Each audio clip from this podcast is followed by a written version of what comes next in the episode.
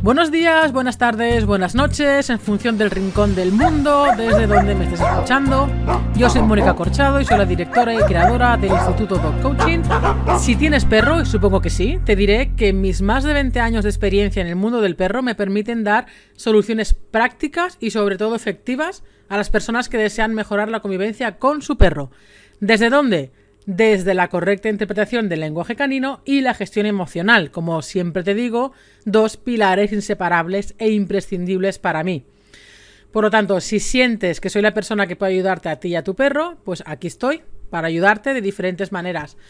Elige la que mejor se adapta a ti. Tienes la academia online para personas que no tienen mucho tiempo y que necesitan hacerlo desde casa. Tienes también sesiones presenciales u online, tienes ebooks y además tienes todos los canales gratuitos, este podcast, tienes el canal de YouTube, tienes el grupo privado de Facebook donde estamos la comunidad, eh, etcétera, ¿vale? Donde cada semana también voy aportando, voy aportando valor. En la academia puedes encontrar una gran variedad de cursos con cientos de vídeos y miles de horas de contenido de altísimo valor. Puedes encontrar cursos sobre los perros reactivos, sobre el lenguaje canino, de autocontrol y gestión emocional, tienes un curso para trabajar la llamada, dos cursos para trabajar el olfato de tu perro, dos cursos de cachorros, un curso de entrenamiento general y actualmente estamos inmersos en el curso de los miedos. Cada mes en la academia subo contenido nuevo del curso que esté en proceso en ese momento. Como digo, ahora estamos en pleno, en pleno curso de los miedos. Pero es que además también se realizan dos webinars en directo donde resuelvo, dos webinars al mes en directo donde resuelvo todas tus dudas e inquietudes que puedas tener sobre el comportamiento de tu perro. Puedes preguntarme todo en vivo y en directo, en vídeo y con tu micrófono. Eh, puedes aprender realmente tranquilamente desde casa, no hay matrícula, no hay permanencia. Además, nada más entrar, puedes acceder al contenido desde el minuto uno. Como te digo, todo este contenido es una síntesis de mi experiencia de estos 20 años en el mundo del perro, ahorrándote así, de verdad, muchísimo tiempo y mucho dinero eh, buscando otras opciones o buscando información de forma más, más, bueno, más aleatoria, digamos, ¿no? En la academia lo tienes mucho más condensado. Y ahora que he mencionado el tema del, del dinero, bueno, pues para acceder a la academia tienes dos modalidades.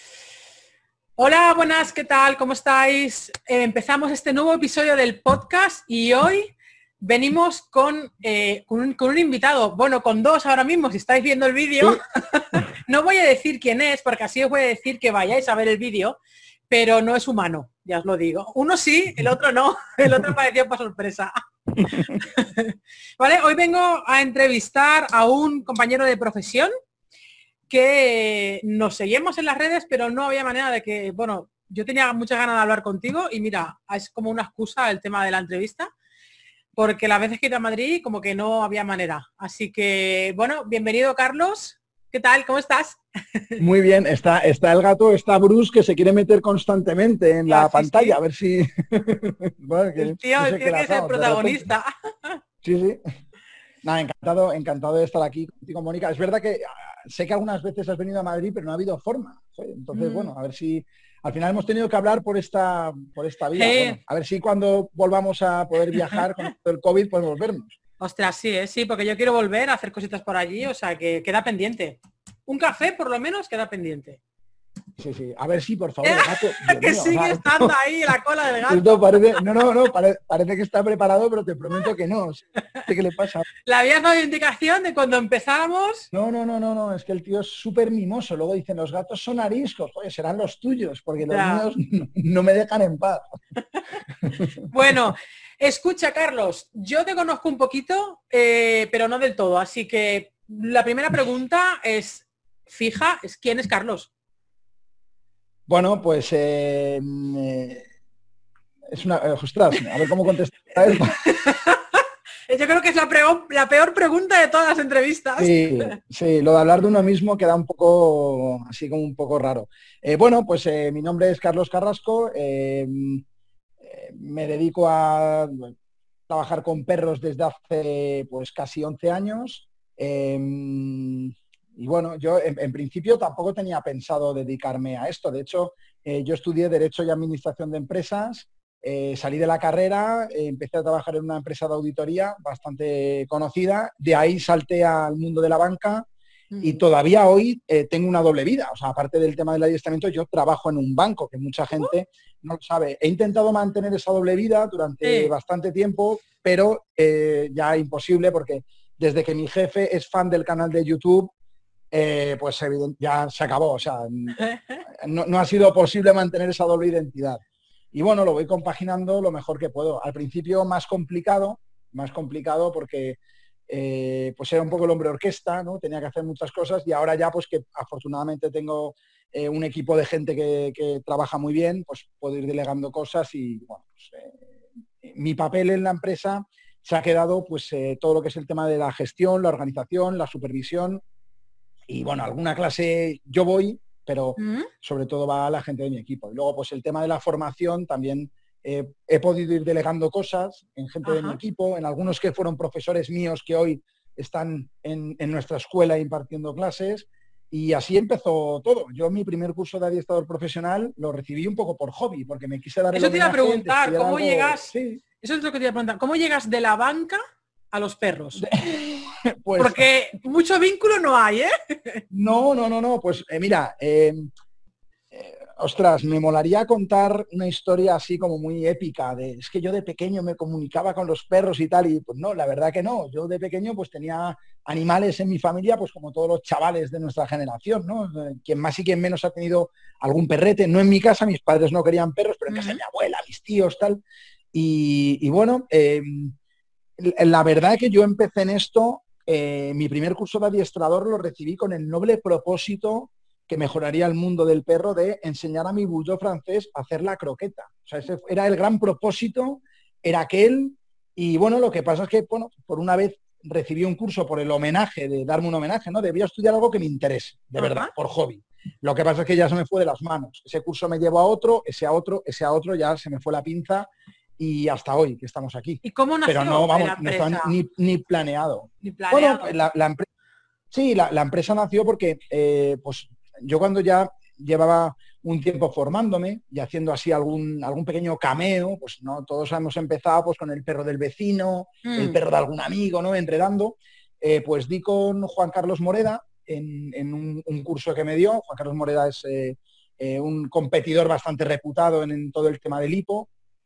Y bueno, hice un curso con él y me pidió que me quedara a trabajar con él. Y em, me quedé a trabajar con él a echarle una mano y la cosa empezó así. Ya empecé profesionalmente a hacer algunos perros, eh, supervisado por él y bueno, eh, pasados unos años ya separamos nuestros caminos. Juan Carlos mucho más enfocado en el mundo del deporte, no tenía mucho interés en los perros que se hacían pis en la alfombra y se comían los muebles y tal.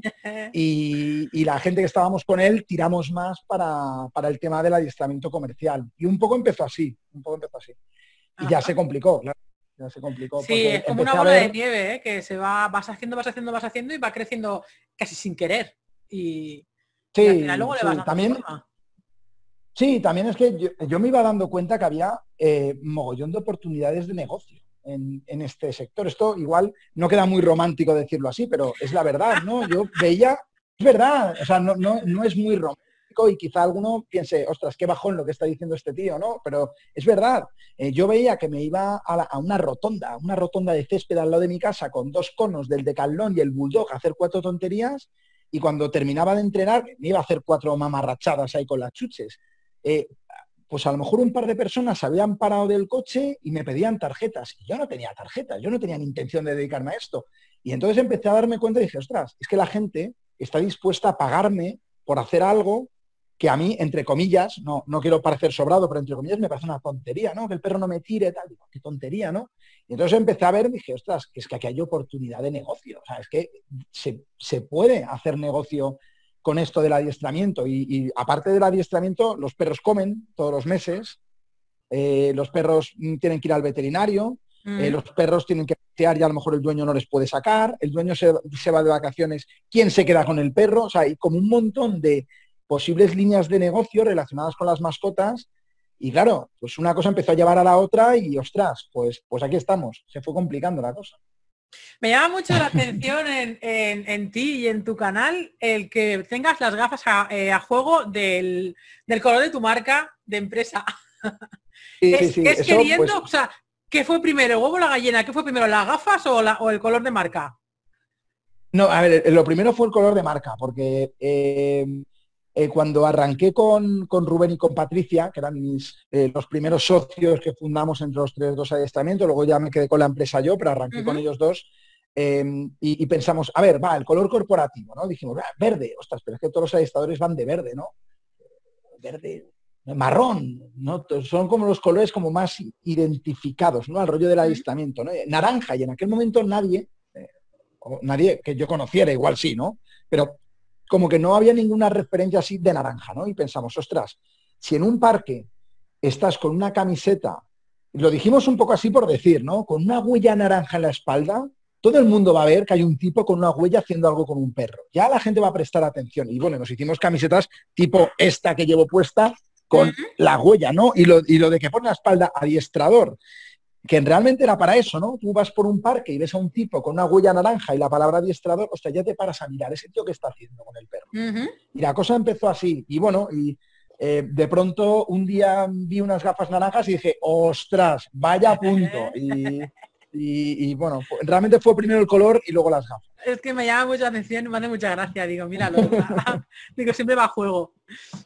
Vale, luego también, antes de meternos en el meollo del tema de la educación de los perros y tal, que tengo algunas cosas que preguntarte, ya eh, con tu empresa de dos adiestramientos, que ya he visto, esa otra duda que tenía, digo, ¿dos adiestramientos? Digo, ¿dos adiestramientos? ¿Por qué? Y luego he podido ver que, es por, la, por, el, por el equipo entre el, bueno, explícalo tú mejor, ¿no? Pero el equipo que se hace entre perro y la persona, ¿no? Entre perro y el guía. Eso es, eso es. Eh, claro, cuando, cuando empezamos a buscar nombre, bueno, ¿y cómo nos llamamos? ¿no? Vimos que todas las empresas terminaban en can, empezaban por dog, ¿no? Ostras, es que esto hay que buscar otra cosa, ¿no? Y, bueno, pues dando vueltas al tema, llegamos al tema de. ¡Ay! ¿Qué ha pasado? No, no, se te oye bien, se ve bien. Es como que se me ha habido la imagen. Eh, llegamos al tema de dos, ¿no? De, ser dos, de ser un equipo. Eh, de hecho, el primer vídeo que he publicado en el canal de YouTube es como un manifiesto de por qué somos dos. Entonces, bueno, quien quiera echar un vistazo al canal de YouTube Dos Adiestramiento, verá que el primer vídeo que está publicado desde que nació el canal es eh, ¿Qué es dos? El, el vídeo se titula ¿Qué es dos? Y es un poco, pues eso, el, vínculo, el equipo que se forma entre, entre el guía y el perro. Vale, ¿Y, ¿y por qué entró el mundo del gato aquí también? Al ser, un, ser una empresa exclusivamente de adiestramiento de perros. Pues bueno, fíjate, eh, em, sin, paños, sin paños calientes, ¿vale? Esto igual también a, algunos le llamará la atención. Eh, eh, yo cuando, cuando empecé con, con, la que hoy es mi mujer, con Laia, Laia empezó a formarse con nosotros, ¿no? Entonces, bueno, muy al principio, te hablo de hace un montón de años, pues ella se venía a las clases conmigo y, yo veía que tomaba nota de todo. Y, un día le pregunté, ostras, pero ¿y por qué tomas nota de todo? Me dijo, porque esto lo voy a hacer yo con mi gato.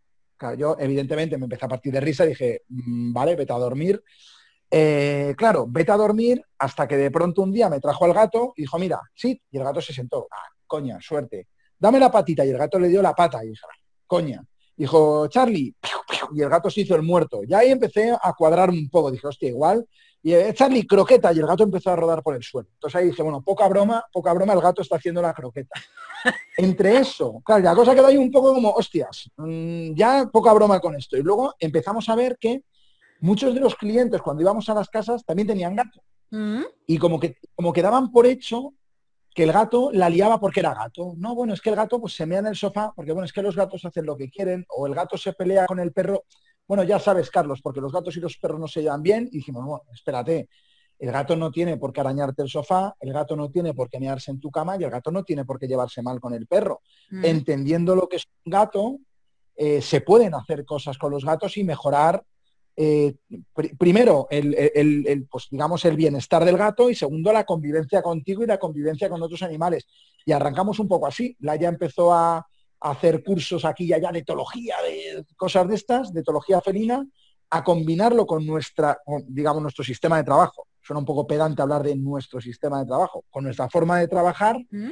Y arrancó con el tema gatos como un poco, un poco piloto, ¿no? Y ahora, eh, con diferencia, es la línea que más está creciendo. Ella necesita gente y me dice, ostras, es que me tengo que poner a formar gente porque no puede atender a todo el trabajo de gatos que Es que no hay, es que me llama mucha atención por, por eso, porque digo, mira qué novedoso, porque no hay realmente ¿Hay algún psicólogo de gatos o hay que te pueda orientar un poquito del comportamiento del gato si tiene algún problema? Pero contados con los dedos de una mano a nivel mundial, te diría, o que se conozcan al menos por la red. Y me llamó mucho la atención este tema. Digo, mira, oye, pues, pues de verdad que desconocimiento. Yo tengo gatos y esa parte la desconozco también. O sea, el gato está en pues casa y, tal, pero jamás se me hubiera pensado, o sea, se me hubiera pasado por la cabeza nunca en la vida enseñarle órdenes a un gato. Bueno, a ver, eh, Laia, igual un día tienes que traer a Laia al podcast y hablar con ella de los gatos, pero realmente casi todo el trabajo que hace es eh, más de convivencia gato-humanos, eh, convivencia gato-gato, muchas veces que adoptas un gato y se lleva mal con el que ya tienes, o convivencia perro-gato, y todo el tema de las órdenes al gato y, del trabajo de habilidades con el gato es más para estimular al gato, para hacerle pensar, para mejorar tu relación con él. Evidentemente, eh, un gato no va a tener eh, la misma claro el, nivel, el nivel de atención y de compromiso que puedes meter trabajando obediencia con un perro evidentemente evidentemente pero sí que puedes interactuar con él pasarlo bien con él divertirte con él y relacionarte de otra manera con él ¿no? que el gato no sea un ente peludo que está ahí tumbado todo el día sino que estimularle en cierta forma. Vale, vamos a correr la cortina, nos vamos al mundo del perro, que es donde, donde estamos metidos los dos. por desgracia vivimos en un país donde, donde la tasa de abandono es terriblemente alta. Eh, la conciencia sobre el perro es terriblemente baja, a pesar de que ha crecido bastante estos últimos años. Pero, ¿tú qué crees como profesional que las personas tendrían que tener en cuenta a la hora de pensar en meter un perro en casa? Bueno, partimos de la base eh, de que bajo mi punto de vista el 90% de gente que tiene perro no tendría que tenerlo. Y esto eh, igual para nuestro trabajo es malísimo, pero es la verdad. Eh, mm. Muchísima gente, te diría la mayoría, no debería tener perro. hay, que, hay que tener en cuenta que cuando metemos un perro en casa, nuestra vida va a cambiar, pero va a cambiar en todos los sentidos. y si metes a un cachorro, mucho más todavía. O sea, olvídate de levantarte a la hora que quieres, olvídate de acostarte a la hora que quieres, vete preparando para sacar al perro un montón de veces, pero bueno, si es adulto me da igual, lo mismo, tienes que dedicarle mogollón de tiempo, tienes que educarlo, no mm. solamente sacarlo a pasear y que haga sus cosas, es educarlo, es vincularte con él, eh, es dedicarle tiempo de calidad. De pronto vas a tener gastos que antes no tenías. Oye, el perro se te come el sofá y tienes que cambiar de sofá, o el perro se pone malo y tienes que ir de urgencias. Todos hemos tenido un cachorro que se ha puesto malo, malísimo, un sábado a las 2 de la madrugada y tienes que ir de urgencias y te meten un palo entras por la puerta.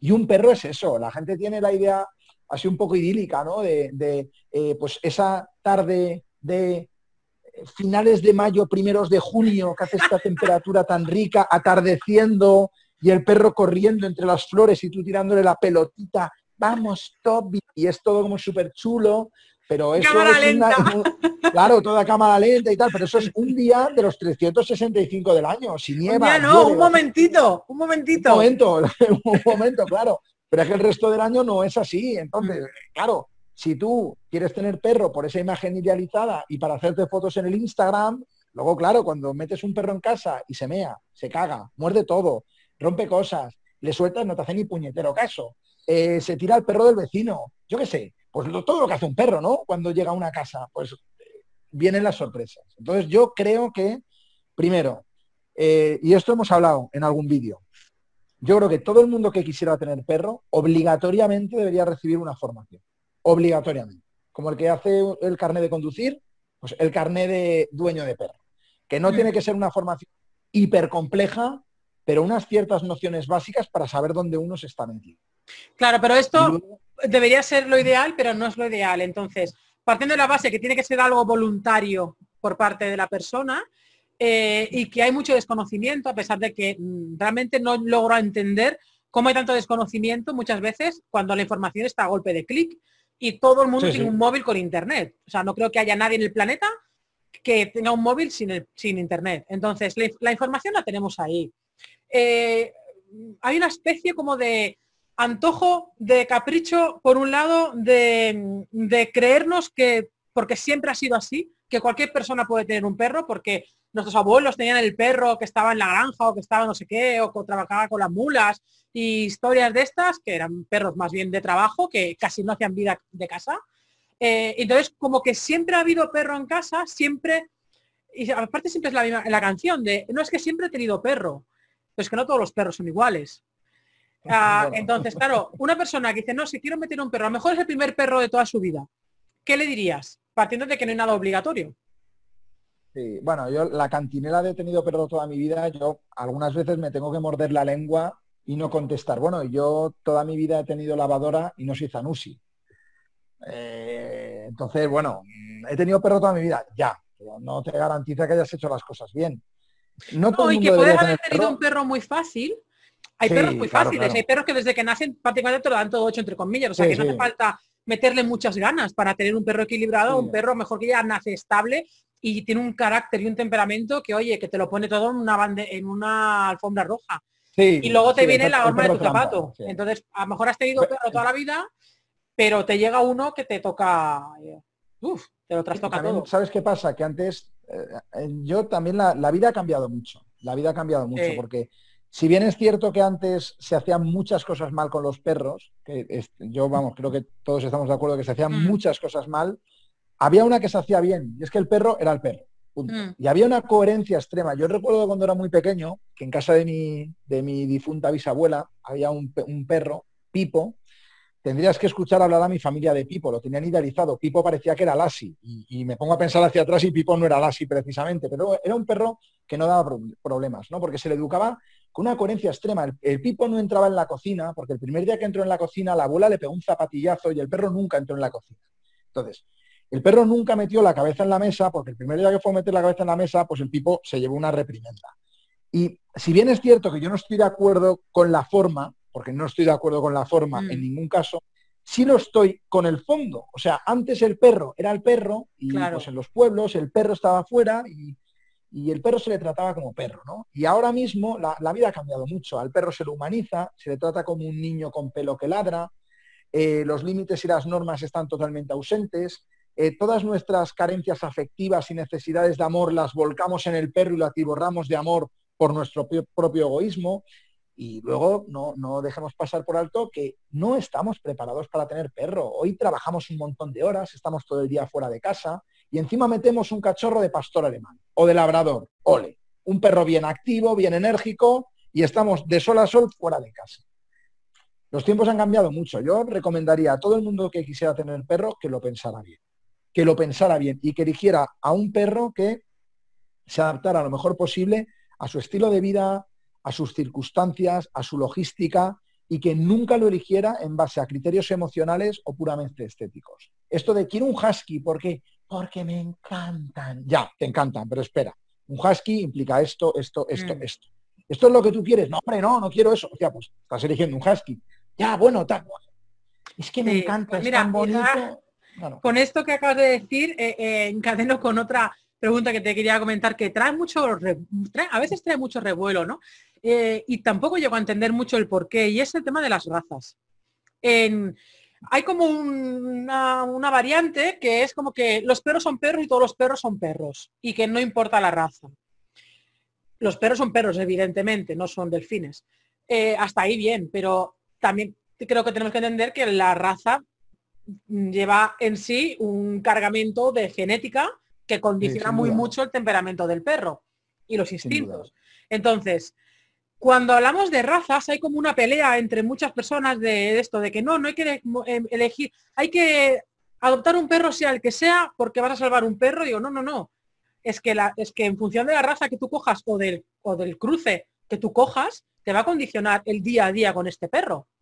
No mismo tener un perro cazador que un moloso. Durante 15 años de tu vida. Claro, entonces, ¿tú qué opinas también de este tema que trae, digo, trae polvorilla y a veces un poco como una discusión, sobre todo en el mundo animalista o protector, de como que englobar a todos los perros eh, por, igual, cuando realmente cada perro tiene necesidades diferentes, muchas mm. veces precedidas por los instintos y a la, a la vez precedido de la raza, evidentemente.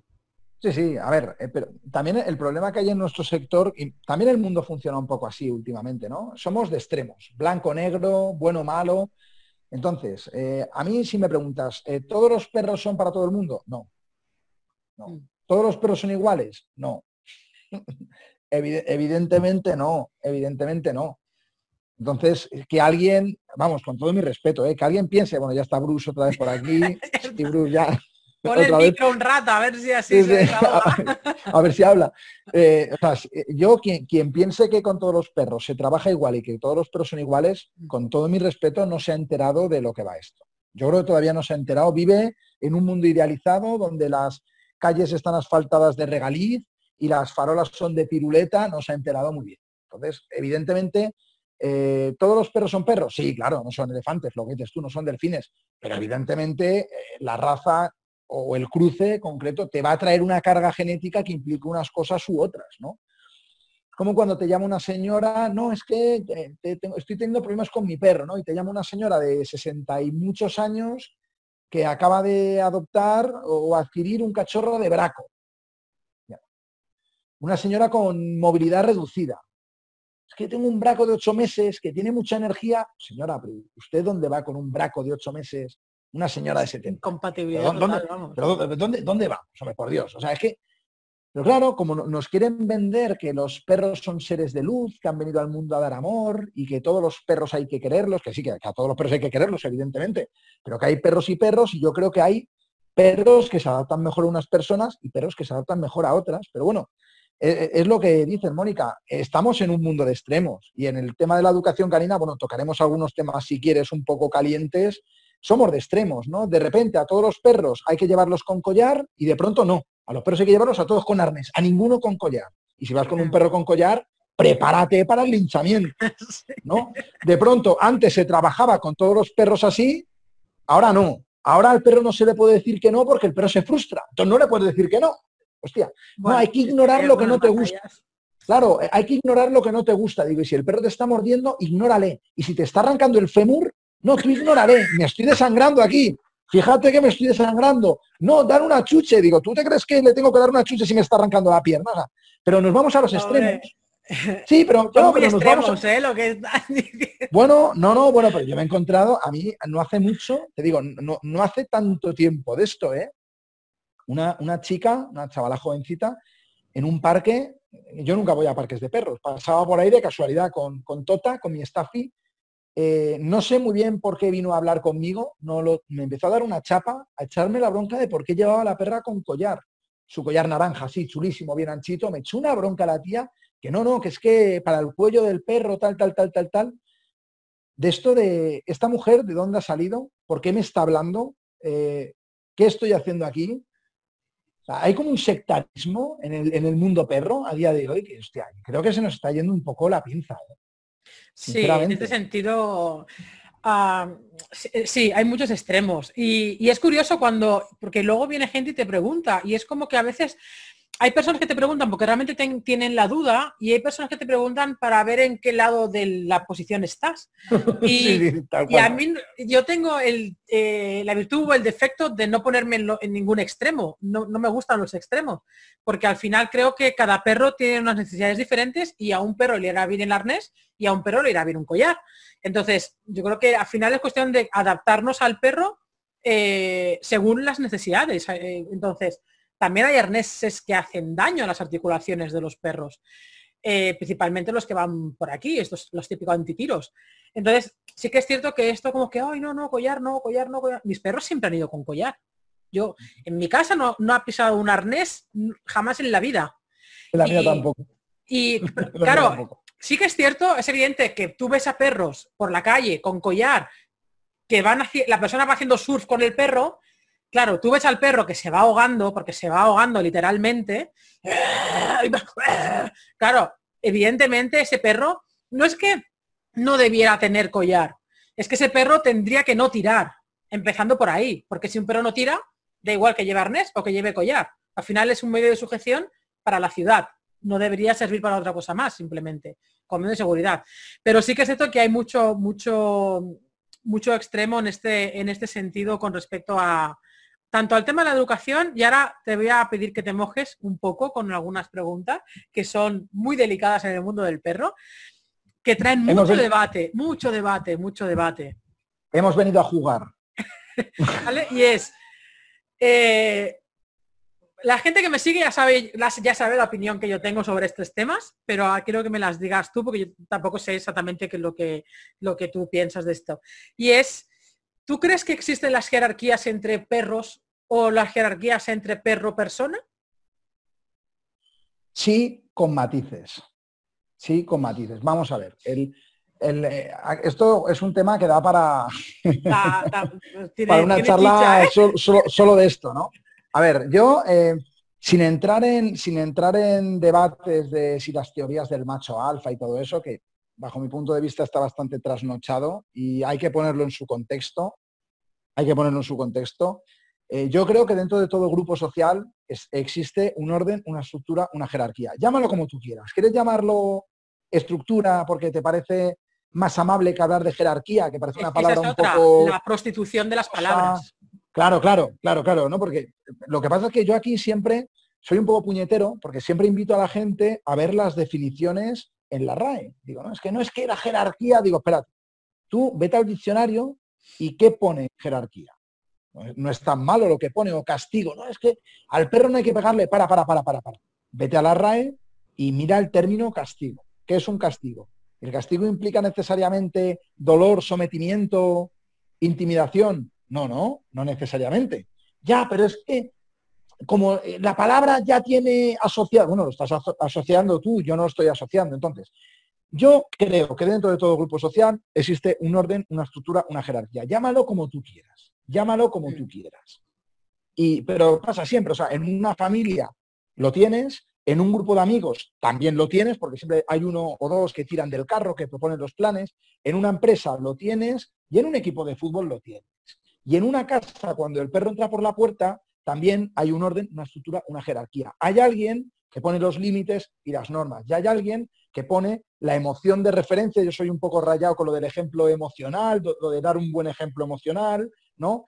que es el que pone la referencia, ¿no? En casa se está tranquilo. ¿Por qué? Porque yo en casa estoy tranquilo, no grito, no corro, no salto, no me subo a la lámpara, solamente te hago caso tú estás tranquilo. Yo estoy poniendo cuál es la emoción de referencia aquí. Y esa jerarquía está ahí, está ahí. ¿Quién paga las facturas? ¿Quién va a hacer la compra? ¿Quién mantiene la casa en pie? Tú, ¿no? Pues entonces, ¿quién manda? ¿Tú o el perro? Pues evidentemente tú. Lo que pasa es que luego, en la manera de llevar eso a la práctica, de bajar eso a la tierra, yo creo que es donde está la polémica, porque parece que para que el perro entienda que tú eres el que mandas, tienes que estar dándole toquecitos como el amigo César y poniéndole boca arriba, ¿no? Y tener al perro martirizado. Y no es así. No hace falta estar machacando al perro ni metiendo caña al perro para que el perro entienda que el que mandas eres tú, que el referente eres tú. Yo nunca he tenido a un perro mío que darle un toquecito, ni ponerle boca arriba, ni pegarle, ni gritarle. Y el perro desde que entra por la puerta sabe que el que marca la pauta soy yo. Pero desde que entra por la puerta. Entonces, para mí, ¿existen las jerarquías? Bueno, no, sé si es una jerarquía tan lineal como nos han vendido tradicionalmente, pero que indudablemente hay una estructura, un orden, como quiera llamarlo. Sí, sin duda, sin duda. Porque ¿Y entre perros? Eh, y entre perros, a mí me da la sensación, por mi experiencia, me da la sensación que también. Por mi experiencia. Lo que yo he visto o lo que yo he podido percibir, igual yo me estoy equivocando, mm. pero yo entiendo que también. Yo entiendo, a veces es una jerarquía muy clara, linealmente, y otras veces no lo es tanto. Pero vamos, quien ha tenido un grupo de perros fuertes sabe que si tú dejas caer un trozo de comida en medio de la habitación, sabes quién es el que va a comer y el resto se va a echar para atrás, sabes que si pones una cama nueva, sabes quién va a tener la cama nueva y sabes que si hay un conflicto, sabes quién cruje a todos y los pone firmes a todos. Eh, así, quien ha tenido un grupo de perros fuertes o con un perro que es más fuerte que los otros, lo sabes. Entonces, que luego eso sea eh, el primero, el segundo, el tercero y siempre sea así, ya no lo sé, no lo sé. Porque luego muchas veces las hembras con los ciclos hormonales, depende del momento en el que estén, de pronto una mm. se siente más fuerte que la otra, qué sé yo, ¿sabes? Pero mi sensación es que sí, existe. Ajá. Y Claro, esto conlleva eh, otra, otra polémica que es el tema de la dominancia. O sea, un perro quiere, mm, quiere dominar el mundo, nos quiere dominar a nosotros, nos quiere... Que ojo, a veces pienso que ojalá, ¿eh? yo creo que a veces digo, un, mundo dominado por los perros sería como mínimo más noble. Bueno, más que nosotros no la van a liar. Eso otra No, seguro que no. Pero ese tema de la dominancia, que también es un tema muy recurrente, y es un lenguaje a veces en el que personalmente yo me siento incómoda por, por la connotación que se le ha ido dando, porque lo que, lo que te decía, creo que hay palabras que se han prostituido, la palabra dominancia, la palabra liderazgo, sobre todo la palabra liderazgo, que me da mucha pena, porque realmente el verdadero sentido del liderazgo es muy bueno, es muy bueno y es muy positivo pero se le ha prostituido, se ha metido la palabra líder en una cosa que, que más bien es casi que tiranía. Y, hablar de liderazgo es de pegar al perro, de forzar al perro, de tal, y, creo que justamente lo contrario. Pero es que el problema, pero es que el problema, Mónica, es que eso no es liderazgo, eso es tiranía y eso es maltrato. Que yo siempre intento, en, en, las formaciones que impartimos o con mis clientes, yo siempre digo, ostras, quitad todas esas connotaciones negativas a los términos, iros al sentido original de la palabra. O sea, tú eh, tienes que ser un líder. Pero tú crees que en el momento hablar de que se puede ir al sentido literal de la palabra, tal como está tan prostituida la palabra, porque cualquier persona que te hable de, liderazgo, es que tienes que ser el líder de tu perro, enseguida cualquier persona le va a poner la etiqueta de líder igual a tirano. Sí, bueno, yo intento limpiar eso. También muchas veces utilizamos la palabra referente, quizás bueno, es algo más amable, pero yo intento siempre limpiar todas esas connotaciones negativas y, cuando tú lo explicas y explicas las cosas bien, mm. yo creo que la gente lo entiende, ¿no? Y al final, yo creo que es un poco em, también lo de predicar con el ejemplo, ¿no? Que yo lo digo muchas veces, lo de que con el perro tienes que predicar con el ejemplo. Yo creo que al final una imagen vale más que mil palabras. Yo cuando voy a cualquier sitio y voy con Tota, con mi staffy, mm. eh, la perra me dice la gente, hostia, parece que la llevas con un mando a distancia y tal. Y la gente ve que, ostras, yo ni la grito, ni la hablo mal, ni... O sea, no me gusta que mis clientes griten al perro, no me gusta que le chisten. Tengo bastante manía con eso, con chistar al perro. tengo una manía, no sé por qué, pero no me gusta que me Es otro sonido que quizá también se ha prostituido en ese sentido, ¿no? Sí, la connotación me parece como Sí, me parece como una falta de respeto para el perro, pero esto es una pedrada que tengo yo, ¿vale? Esto es una, bueno, a ver, no, tiene su sentido, porque es como, como cuando yo creo que a nadie le gusta estar en, sentado en la terraza de un bar y que llame la cámara. Por eso. ¿Sabes? Sí, sí, sí, ¿Qué? ¿Sabes? me tienes que llamar. Claro, Pues es un poco lo mismo. Entonces, entonces a mí no me, no me, gusta nada eso, no me gusta que se grita al perro, que se le chiste, no me gusta darle toquecitos, no me gusta que le den tirones con la correa, chistándole, no me gusta nada de eso, pero en el día a día aplicamos una serie de pautas y el perro desde el minuto uno sabe que el que hace girar el mundo eres tú. Fin, no hay más. Un perro desde que entra por la puerta de mi casa, yo desde que es bien pequeño le pongo la comida y soy el que le da permiso para comer, ¿no? Todos estos trabajos de autocontrol, que el perro se abalanza en el plato como un jabalí y quitas el plato sin decir nada, lo pones, se abalanza, lo quitas sin decir nada, todavía no he abierto la boca, hasta que pones el plato, el perro se queda parado, te mira como diciendo, ¿y qué tengo que hacer? Y muy bien, gordo, vale, come. Hostia, el, el gafas este es el que me da permiso para comer. Eh, el tema de la no llamada, desde que es bien pequeño, voy al campo, voy andando y voy cambiando de dirección y el enano detrás de mí como diciendo, hostia, que me pierdo y que este se pire y me deja aquí. Eh, el juego lo empiezo yo, lo acabo yo, yo pongo las normas. Ostras, eh, todo lo que le mola pasa por mí. Le mola salir a la calle, llegamos a la puerta, me quedo parado, veo que me está mirando los ojos, muy bien gordo, abro la puerta, me sigue mirando, muy bien enano, vale, salimos a la calle. Todo, para jugar igual, entonces, al final el perro entiende que el que marca la pauta soy yo. Y yo todavía al perro no es que no le haya pegado ni le haya tocado, es que todavía ni le he hablado, No. Entonces, yo creo que con esa coherencia extrema en el día a día, el perro sabe que tú eres el líder. ¿Quieres en vez de líder hablar de referente? Vale, se habla de referente, pero, pero me da rabia, hostia, Mónica, me da rabia que como se han prostituido las palabras mal, porque lo han hecho mal, es como que el resto tenemos que pagar por ello, ¿no? Y tenemos que andar con eufemismos y con otras palabras, porque, hostia, ¿qué va a pensar la gente? Ostras, es que los que usáis mal las palabras sois vosotros, no soy yo. Yo las uso bien, ya. pero porque el resto de las, las haya usado mal, tenemos que andar aquí dando rodeos. sí, es, una pena, es una pena no poder usar el vocabulario real por, todo lo que conlleva en este sentido. Es igual que la palabra maltrato. O sea, a mí que alguien que me diga que decirle no a un perro es un maltrato, decir, bueno, ya creo que nos estamos extralimitando un poquito.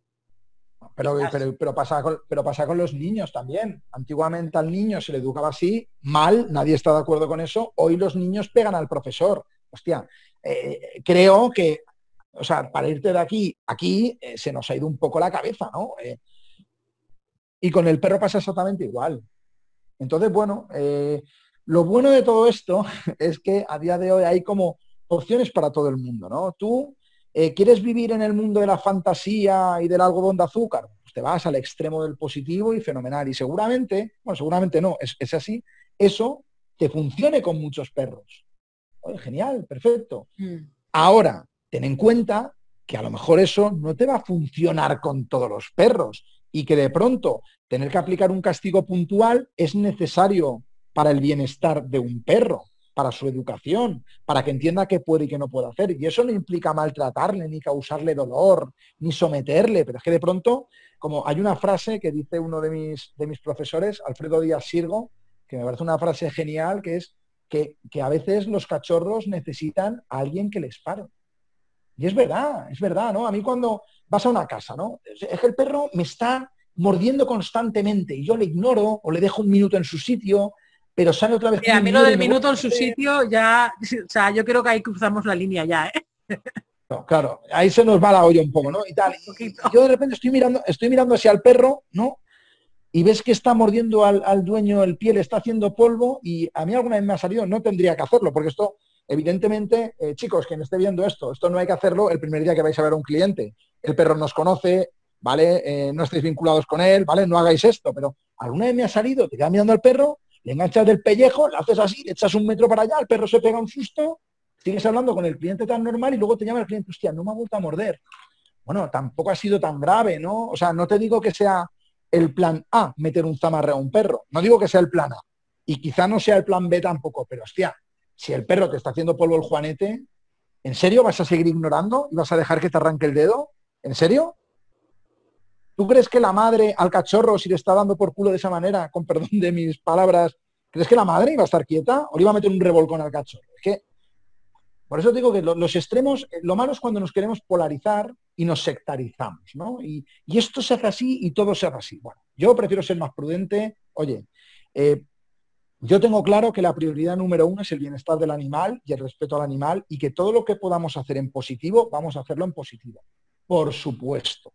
Ahora, en un momento determinado hay que aplicar un castigo puntual, mm. siempre y cuando cumpla las tres M's, las tres M's de momento, medida y manera, en el momento justo, en la medida justa para que el perro se dé por aludido, pero sin pasarte, y de la manera que el perro se dé por aludido, a veces puede ser con un castigo positivo y a veces con un castigo negativo, depende del perro, pues no hay que hacer drama tampoco, pero que con los niños igual, con los niños igual, o sea, yo ahora veo cosas en la calle que alucino, de un niño gritando, insultando a la madre, mamá, eres gilipollas. Y la madre, y yo miro eso y digo, ostras, es que yo de, a mí de pequeño no se me pasaba por la cabeza hacer no. eso. No, y es lo que hablamos, yo creo que ni, ni, o sea, no, o sea, ni de un lado ni, ni de otro, no, no, ni ser demasiado mm, fuertes en este sentido, ni ser demasiado permisivos. Yo creo que la clave bajo mi punto de vista, es el entendimiento, el entender también por qué el cachorro está haciendo lo que está haciendo, porque al igual el cachorro se está, o sea, está haciendo esto por algo. Entonces, vale, entendiendo esto, pues vamos a darle una alternativa al perro para que en vez de morder el pie, muerda otra cosa, porque al igual el perro o bien lo que necesita es morder algo, o bien lo que, lo que está mordiendo es el movimiento del pie, y entonces al igual lo que necesita es otra cosa, porque al final a los cachorros les encanta a los pies moverse y les encanta ir a los tobillos. Es una fijación que tienen prácticamente todos los cachorros, pero es que es normal. Está a su altura y son unos pies que se mueven y sí, guay, pues, pues voy a jugar con, esto. Y... No, pero Mónica, ¿sabes qué pasa? Que esto que me dices tú ya implica demasiado esfuerzo. O sea, la gente te pasará a ti mil veces, ostras, y si el perro hace tal, ¿qué hago? Eh, ¿Y cómo corrijo tal? Claro. Ahí está, buscar trucos fáciles, pautas fáciles. Eh, un botón, ¿cómo desactivo al perro? Claro, esto nos lo pregunta a mí por, por el Instagram y tal, es la leche, ¿no? Oye, Carlos, eh, ¿cómo hago para que el perro deje de hacer? Yo siempre pregunto lo mismo, digo, pero es que la clave no es que el perro haga esto o haga lo otro, la clave es por qué lo hace. Pues, entendiendo por qué lo hace, yéndote a la base del problema, pues podemos optar por diferentes estrategias. Pero tienes que saber por qué el perro lo hace. Porque si te limitas a trabajar en la conducta y no te vas a la base del problema, pones un parche. Pones un parche, pero ojo, que cuando cierras una puerta se abre una ventana, a veces. Ya puedes terminar Y a veces con más corriente que la puerta. Claro, por eso, por eso. Entonces, esto que me dices tú ya implica demasiado esfuerzo. Hoy vivimos en el mundo de, eh, me meto en Instagram, veo 10 segundos, me aburro, fuera. Eh, te empiezas a leer un libro de dos páginas, afuera. Nos llegan muchos y, la gente está muy... Demasiado. Claro, pero precisamente yo creo que nuestra labor está ahí, en que la gente entienda lo que tiene al lado. Porque creo que a muchas personas se les olvida que, que el perro es muy bonito, es una bola de pelo, súper tierna, de cachorro sobre todo, pero no deja de ser un animal depredador y de una especie diferente. Y eso se, nos, olvida. lo, que decimos, lo que decimos, eh, encienda ahí por favor, mientras me quitas eso. Es que problemas técnicos de iluminación. a ver, bueno, vamos a hacer un, cambio de luz. Bueno, se me sigue viendo, ¿no? Sí. Sí, a ver, mira, una, de las cosas que decimos, una de las cosas que decimos eh, siempre a, los, clientes y en las formaciones es que nuestro trabajo, por aquí, por esta, ha pasado ya por aquí, la loca de los gatos. Eh, una de las cosas que decimos siempre es que nuestra principal labor es explicar a la gente lo que es un perro. Y esto suena un poco sobrado, pero es verdad. Nosotros al final explicamos a la gente lo que es un perro. Nosotros no vamos a, eh, no vamos ni a educar al perro ni a enseñar al dueño el botón mágico que tiene que dar. Vamos a explicarle lo que es un perro, porque tú entendiendo lo que es un perro, vas a entender efectivamente que si eres un cachorrito y pasas con las alpargatillas de casa, hostia, es una cosa mullida, peluda y que se mueve. El perro va a querer jugar a morder eso. Vas a entender que si el perro está comiéndose la pared, pues es porque de pronto está cambiando la boca, le duele la boca y salía mordiendo la pared. Y lo vas a entender. Y vas a entender también que si vas al campo, pasa una liebre y el perro sale corriendo detrás, no es porque tu perro sea malvado, es que es un cazador y pasa una liebre. Entonces, nuestro, principal trabajo es explicar a la gente lo que es un perro, tal cual. Sí. ¿No te da la sensación, que me supongo que sí, eh, que uno de los principales problemas que nos encontramos o que te puedes encontrar en la calle es la cantidad de perros reactivos que hay? Sí. Hay un crecimiento de reactividad en los perros brutal. De hecho, yo personalmente es la primera fuente de problemas que trabajo, la reactividad de los perros. Pero si lo, si lo, piensas, tiene todo el sentido del mundo, porque al final el perro está viviendo en un entorno que no le es propicio para nada. Hmm. el perro llega a una casa, eh, lo encierran ahí todo el día, sale con una cantidad de energía bestial, porque está cargado como una bomba en casa, va tirando de la correa como loco, el dueño le va gritando detrás, hablándole constantemente, confirmando todo lo que no tiene que confirmar. La manera que tiene, de relacionarse con otros perros nunca es la correcta, porque llegan aquí ¡ah! tirándose como loco, el otro perro también ladrando, eh, se enredan las correas, se ladran, el dueño venga a tirar, venga a confirmar, venga, ostras, ostras. Eh, entonces es normal que pase esto, es normal. Eh, para empezar, los perros deberían eh, bueno, primero, habría que hacer un trabajo de habituación al entorno y de socialización desde los primeros meses, que nadie lo hace, o, nadie lo hace bien, nadie lo hace. Y segundo, los perros, bajo mi punto de vista, deberían empezar a relacionarse de pequeños en un entorno seguro, sin correa preferiblemente y con perros equilibrados, ¿no? Esto que hace la gente de irse al pipicán y soltar a su cachorro, venga, con los 20 perros que hay aquí, venga, y hacen así, se desantiguan, sueltan al perro y hostia, ¿qué puede salir mal, no? ¿Qué puede salir mal? Entonces, ¿cómo no va a haber problemas de reactividad? ¿Cómo no van a ir los perros como locos, ladrando, histéricos, desbordados? Hostia, pero si es que es normal, es normal. Y más que tendría que haber. Es una pena para los perros, pero, es que el mundo no está preparado. El mundo no está preparado. ¿no? de verdad, la sociedad, esto tiramos piedras contra nuestro tejado, pero de verdad, es que el 90% de gente que tiene perro no tendría que tener perro que tengan gatos, joder, que no, eh, a priori, a priori dan menos problemas, a priori, luego tienen, los gatos tienen lo suyo. O que mm. tengan un hámster, o un tamagotchi, pero que no tengan perros. Sí que es que es complicado porque Primero porque hay veces que tenemos, entramos al perro en nuestra vida, quizá en un momento de nuestra vida X, que a lo mejor sí que podemos tener, o tenemos un horario, mm, pues guay, flexible, como queramos llamarlo, pero al final el perro, mm, por la media de vida de 15 años, eh, en 15 años a ti te pasa mil historias. Entonces, te puede pasar mil, desde que este, pases a estar todo el día eh, en, casa, como que pases a estar todo el día fuera de casa, como que te quedes sin ingresos, como que tal. Entonces, al final, bueno, situaciones yo creo que hay miles. Eh, creo que si te viene de nuevas, si te viene una vez ya tienes el perro, tienes que lidiar con lo que tienes, tienes que hacer todo lo posible por mejorar la vida con, con el perro. Sí que es cierto que si pasas, o sea, si estás trabajando 10 horas en casa y vives solo o tu pareja también está 10 horas fuera de casa y te planteas tener un perro, quizá no es la mejor idea tener un, perro si vas a pasar 10, 12 horas fuera de casa. luego, otra corriente que se ha despertado mucho y yo agradezco que se haya despertado porque, porque ha sido muchos años intentando que se despierte, es la parte emocional, la parte de la gestión emocional. Partiendo de la base que siempre digo que el animal más desequilibrado del planeta a nivel emocional es el ser humano. Somos verdaderas montañas rusas emocionales, totalmente inestables. Y eso hace que al final el perro también tenga una, inestabilidad emocional muy bestia.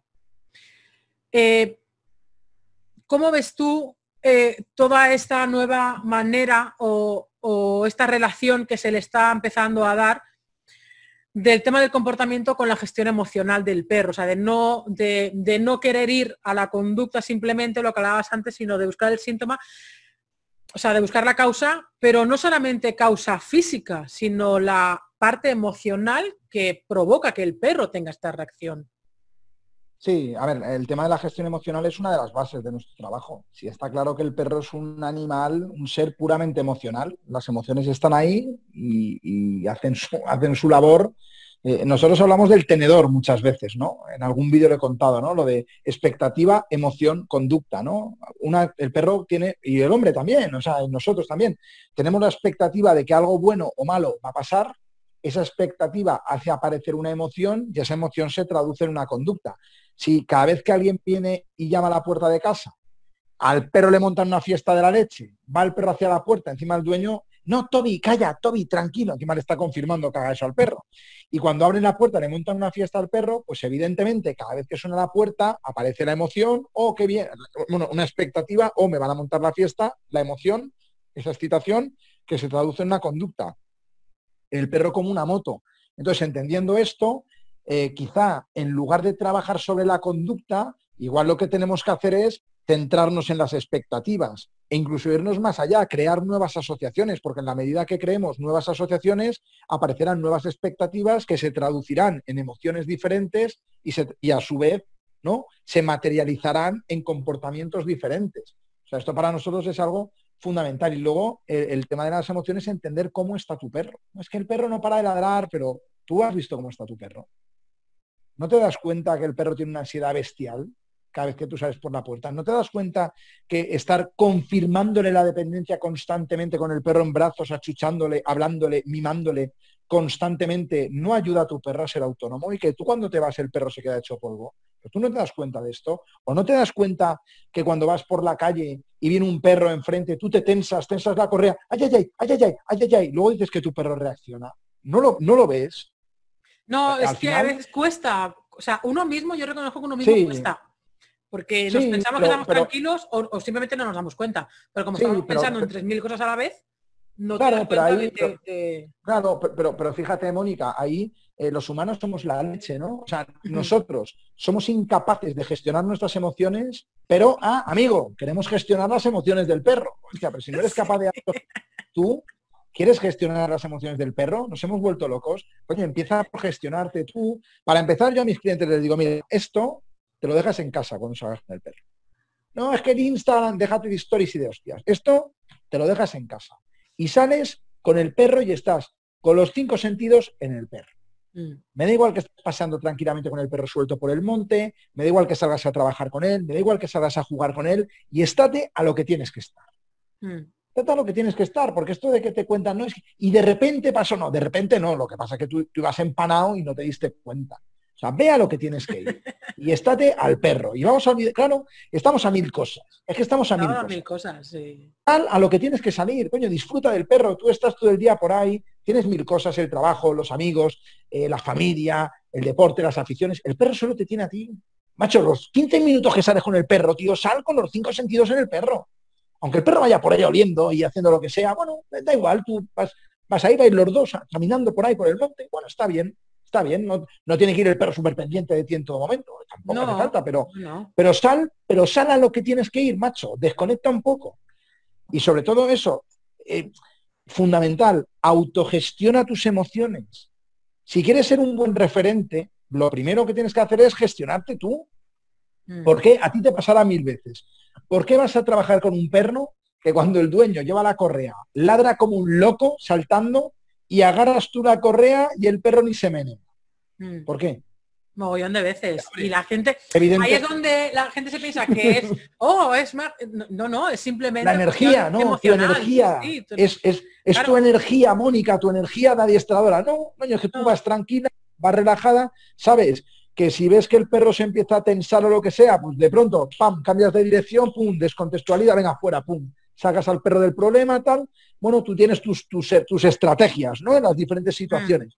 Pero vas a lo que tienes que ir, vas pendiente, la correa combada, voy mirando, si veo que viene un perro por ahí con la boca chorreando espuma y los ojos inyectados con sangre, eh, no sé, llámame cagao, igual cambio de dirección y me voy por otro sitio, o sea, claro, llámame loco, ¿no? O, o, viene un perro suelto, viene un perro suelto a matar al mío, pues entro en modo mamá pato de meterme al perro detrás y ponerme yo delante y a lo mejor explicarle al otro perro que no puede hacer eso, hmm. llámame loco también, ¿no? Pero claro, si voy así, ¡Ay! Eger atacaron de pequeño, le atacó un pastor alemán y desde entonces ladra a todos los perros. Ya, claro. Y tú ibas así cuando le atacaron, ¿no? Ya. Y ahora vas así. sí, es un problema. Y luego también creo que eh, el problema con respecto a nosotros es que, y eso aquí nuestra mente juega una muy mala pasada, que es el hecho de que al final realmente siempre se queda en, la situación negativa. Entonces, una persona paseaba, con su perro, ya sea suelto, sea eh, cogido, lo que sea, pasa cualquier altercado con otro perro, me da igual que no haya empezado, pero como que se queda esa escena ahí y a partir de ahí es como que siempre va a pasar esto. Y entonces ya no lo voy a soltar nunca, ya no, no sé qué nunca, porque siempre está, pero hoy sí, sí, sí, sí, sí vuelve a pasar. Yo creo que es una tarea muy, muy grande la que tenemos que hacer nosotros, como personas, me refiero, no, no, no hablo como profesional, hablo como personas, de, de dejar el episodio de atrás, atrás, tenerlo como un aprendizaje, pero volver a confiar. Y eh, realmente cuesta volver a confiar porque creo que las personas, como desconocen mucho el lenguaje canino, tampoco saben interpretar el lenguaje del otro perro. Entonces, en el momento que tú no sabes interpretar el lenguaje del otro perro, aunque tú confíes en el tuyo, ya no confías en el otro pero las paga el tuyo, que no lo sueltas, que tensas la correa, porque al final tampoco controlamos nuestras propias emociones. Yo al final digo que el autocontrol empieza por ti. Si tú pero vamos, no, o sea, ¿cómo vas a quitar el perro autocontrol si tú autocontrolas? Y cuesta muchísimo. Yo siempre digo que yo tengo mucho más autocontrol con los perros que con las personas o con, o con el resto de mi vida, ¿sabes? O sea, es como que el mundo del perro es otro mundo porque te obliga a gestionar mucho las emociones en ese sentido, porque al final el perro es tu espejo y, se ve clarísimo. Si te fijas, es, clarísimo lo que tú proyectas. Pero tenemos que estar ahí atentos y tenemos que hacer un trabajo muy grande interno y a ninguno nos gusta meternos en nuestras emociones eh, internas. Ni reconocer que tenemos miedo, ni reconocer que, tenemos, que estamos inseguros. Es como que nos somos menos si tenemos miedo. Y es, una batalla que a veces me cuesta lidiar. Sí, pero eso, pero eso porque nos han educado mal, nos han educado mal. Sí, claro, esto viene de atrás. Eh, eh, claro, o sea, no, pasa nada por reconocer que tienes miedo, no mm. pasa nada por reconocer que estás inseguro, no pasa nada por reconocer que tienes dudas. Creo que todo empieza por reconocer tus propias emociones y, Ahí está. y porque una vez, o sea, yo esto es una opinión muy personal, ¿no? Muy, muy personal lo que estoy diciendo. Yo creo que no tiene mucho sentido negar las emociones, ¿no? Como, yo que sé, estás, con ellas desde que nacemos. Claro, claro, estás, estás triste y parece que no puedes decir que estás triste, ¿no? Parece que tienes que aparentar aquí en las redes sociales que todo es fenomenal, ¿no? Pues, oye, ¿cómo estás? Pues jodido, eh, no pasa nada, oye, pues ya está. Entonces, oye, tú empieza a asumir tus propias emociones, porque en la medida que entiendas, o sea, eh, eh, asumas tus emociones, puedes entender lo que está pasando. Bueno, estoy triste porque me ha pasado esto y consecuentemente, pues me pasan estas cosas porque me siento triste. Bueno, pues ahora vamos a ver, oye, vamos a intentar, en cierta forma, racionalizar todo esto, ¿no? ¿Vale? ¿Estás triste? Ok, o tienes miedo, ha pasado esto, ¿vale? Bueno, lo que le digo a muchos clientes, ¿no? Eh, ¿Tienes miedo porque mordieron al... No, es que me da miedo. ¿Qué te da miedo exactamente? No, que mi perro muerda a otro. Vale, vamos a ver. Primero, ¿tu perro ha mordido a otro perro? No. hostia, bueno, no ha mordido ningún perro. Ya, pero ¿y si le muerde? Bueno, pues mira, vas más tranquilo si habituamos al perro al uso del bozal, para mm. que vaya tranquilo y contento con su bozal. Hostia, iría más tranquilo. Oye, pues mira, vamos a con asociaciones positivas que el perro vaya tan pichi con su bozal. Vale. Eh, no, es que me da miedo que eche a correr. Oye, vas más cómodo si al perro le plantamos una correa de 10 metros por el suelo y tú en un momento dado sabes que puedes pisar la correa, aunque no la pises en todo el paseo, tú irías más tranquilo.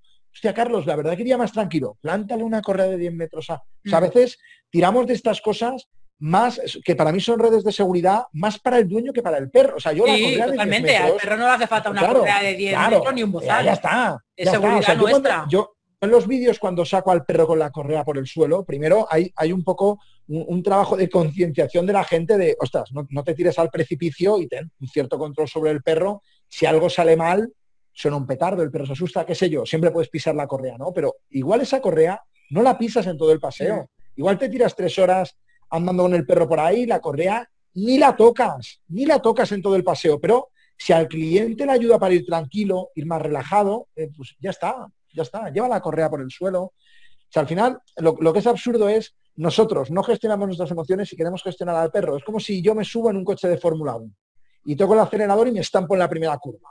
O sea, yo no controlo el coche y pretendo que el coche no se estrelle. Pues con el perro es un poco lo mismo. Si tú eres un... es lo que tú hablas del espejo. O sea, en la medida estés tú, mm. estará el perro. Es indudable. O sea, el contagio emocional está ahí. Somos animales sociales. E, e, es indudable. ¿no? Es como cuando ves a una madre con un niño por la calle, ¿no? Que pasa un perro, ¡ay, hay un perro que te muerde! Ese niño va a tener miedo a los perros de mayor. ¿Por qué? Porque lo ha mamado de pequeño. Hmm. Entonces, si tú vas con tu perro por la calle cagao, tenso, con la correa, hablándole, gritándole y tal, ¿cómo va a ir tu perro? Con el cuchillo entre los dientes. Entonces, bueno, por eso también volvemos a lo de antes. Para mí, y esto no es muy amable decirlo, no todo el mundo está preparado para tener perro.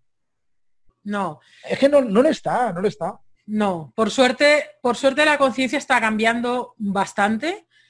Y, si está, y me gusta el cambio que está empezando a ver desde unos, de unos pocos años realmente aquí, en el sentido de que, primero como que el perro, eh, lo que decías, ¿no? El perro, eh, y de hecho, a veces cuando, cuando he puesto el ejemplo en algún vídeo, tienes que matizar mucho el tema, ¿no? Porque eh, como todo tiene su pro y su contra, los perros antiguamente se, eran tratados como perros, eran tratados más bien como herramientas de trabajo, pero ese perro tenía un trabajo y ese perro estaba mucho más estable emocionalmente, que tendría sus carencias veterinarias, tendría sus carencias de alimentación, porque muchos comían pan todos los días, lo que tú quieras. Pero a nivel emocional, si miramos solamente la parte emocional, esos perros eran mucho más felices en su contexto porque tenían un trabajo diario y, muchos de ellos ni siquiera vivían en familia, pero compartían durante el día el tiempo en familia trabajando con la persona, con el de este, con tal, ¿no? Entonces, em, de ahí hemos pasado a tener al perro en casa, pero pasamos por un periodo de adiestramiento muy severo, muy de collar de pinchos, eléctrico, no sé qué, muy de hostias, porque yo así lo digo. Ahora estamos, em, ahora nos hemos cruzado dos vertientes, ¿no? La extremista positivista por... Eh, para calmar esta otra ola. Y la entremedia, que es la que a mí me gusta, que es la de entender, al, la de entender por fin al perro y la de creer y la de dejar de pensar que el perro tiene la culpa de su comportamiento, que para mí esto fue un paso muy, muy importante a la hora de que la gente se concienciara. Porque hasta ese momento era la culpa es el perro. Es como que te ha salido fallido el perro, como si te hubiera salido el coche del taller mm, fallido, pues el, puñetero perro que me ha salido así, me ha salido así, me ha salido de la otra manera. Y el perro, el perro, el perro, el perro, y era como algo desconectado de nosotros. Y esta conexión que se está empezando a ver entre las personas y el perro, de conforme el perro forma parte de mi vida y que lo que yo hago tiene una incidencia directa y de cómo yo me siento, una incidencia directa en el comportamiento del perro, creo que para mí ese es el carril correcto a la hora de entender y de mejorar la convivencia con el perro. No sé cómo. Sí, totalmente. Sí, yo, yo lo veo, lo veo así. Mira, una, de las cosas que, una de las frases así que me gusta decir cuando me dicen, porque mucha, mucha gente nos lo dice, ¿no? Es que el perro es muy cabezón. Yo siempre respondo lo mismo. Digo, bueno, para mí el perro no es cabezón. El dueño es un huevón habitualmente, porque eh, es que el perro insiste, insiste. Vamos a ver. Eh, no, no carguemos la culpa en el perro.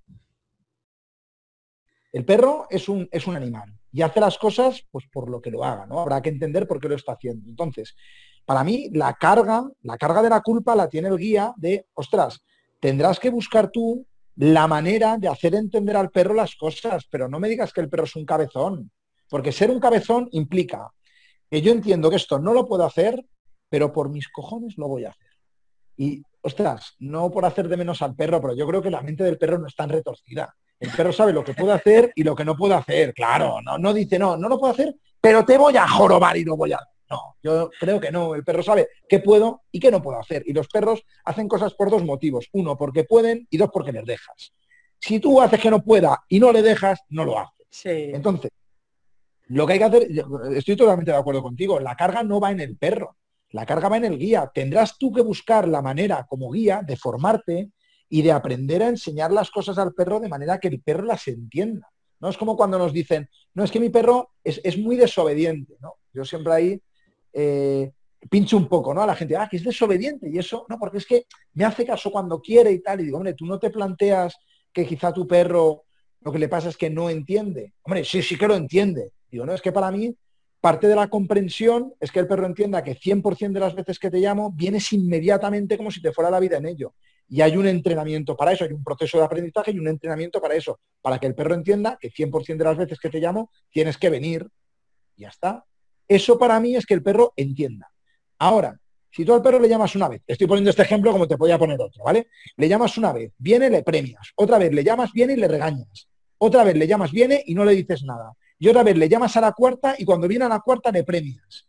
Y otra vez le llamas, no viene y vas tú a atarle. E, exactamente qué crees que está entendiendo el perro. ¿De verdad crees que el perro cuando le llamas y no viene, realmente crees que el perro te está desobedeciendo? ¿En serio? ¿Tú te has preocupado de que el perro entienda que a la primera tiene que venir como si fuera un Terminator? No.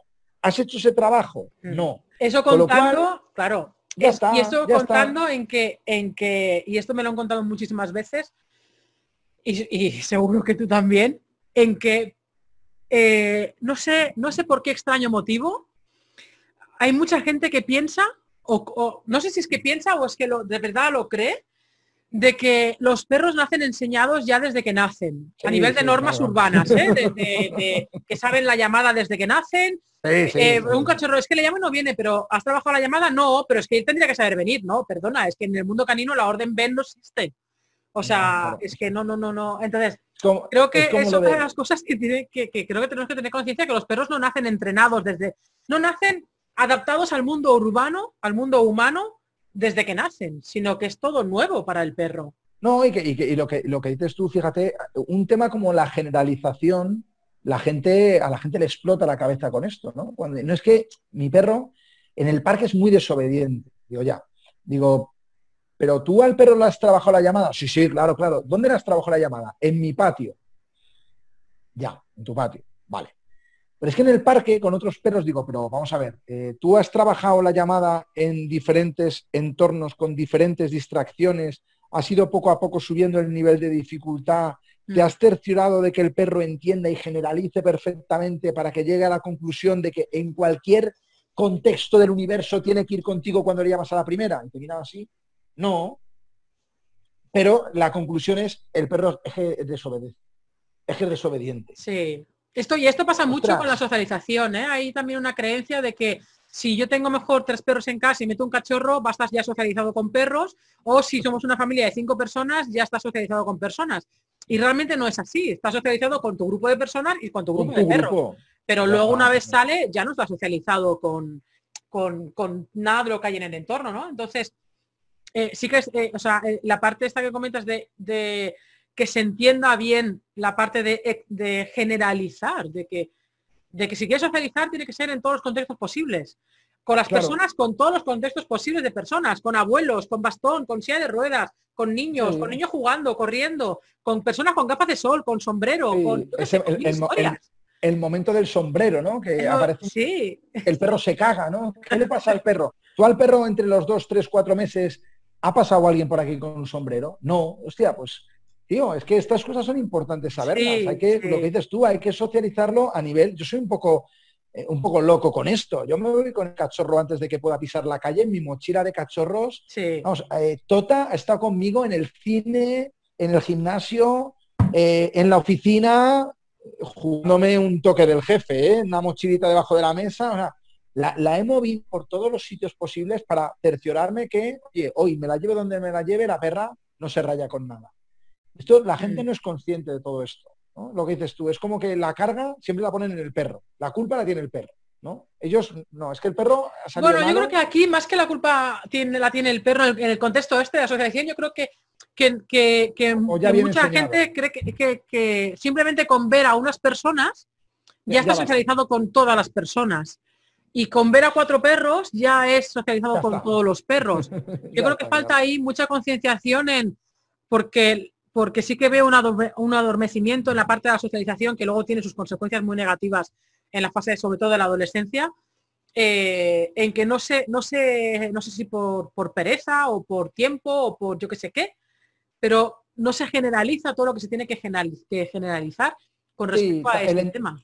Eh, el entorno tampoco es muy amable, porque tú piensas que la alternativa que tiene muchísima gente es llegar a casa del trabajo a las 7, a las 8, irte al pipicán y soltar a tu perro con 20 perros desequilibrados que van a, que van a crujirlo desde el minuto uno. Tú metes un cachorro en un pipicán y te digo yo que las experiencias que va a tener no son buenas. Entonces, claro, al final eh, es como la, pescadilla que se muerde la cola, ¿no? El perro mm. está todo el día metido en casa, cuando puedo sacarlo, la alternativa que tengo seguramente no sea la mejor para él, con lo cual evitas meterlo ahí, le estás limitando la interacción con otros perros, esa interacción con otros perros se reduce a los perros como locos tensando las correas, enredándose, los dueños hablándoles constantemente, dándoles tirones constantemente, y luego pasa lo que pasa, lo que comentabas del tema de la reactividad. Coño, claro, ¿qué puede salir mal, no? Con estos elementos, ¿qué puede salir mal? Sí, es, es, curioso, bueno, curioso, o sea, es alucinante ver, ver la cantidad de perros reactivos que, que hay y que a veces no son cuestiones graves, es cuestión, la gran mayoría de veces es por desconfianza de la propia persona. Por lo que hablamos, ¿no? Un episodio medio negativo ha hecho que ya no confíe en el perro y eso ha hecho que el perro ya siempre vaya atado, tensión de la correa y tal, y eso es una fábrica de, reactividad brutal.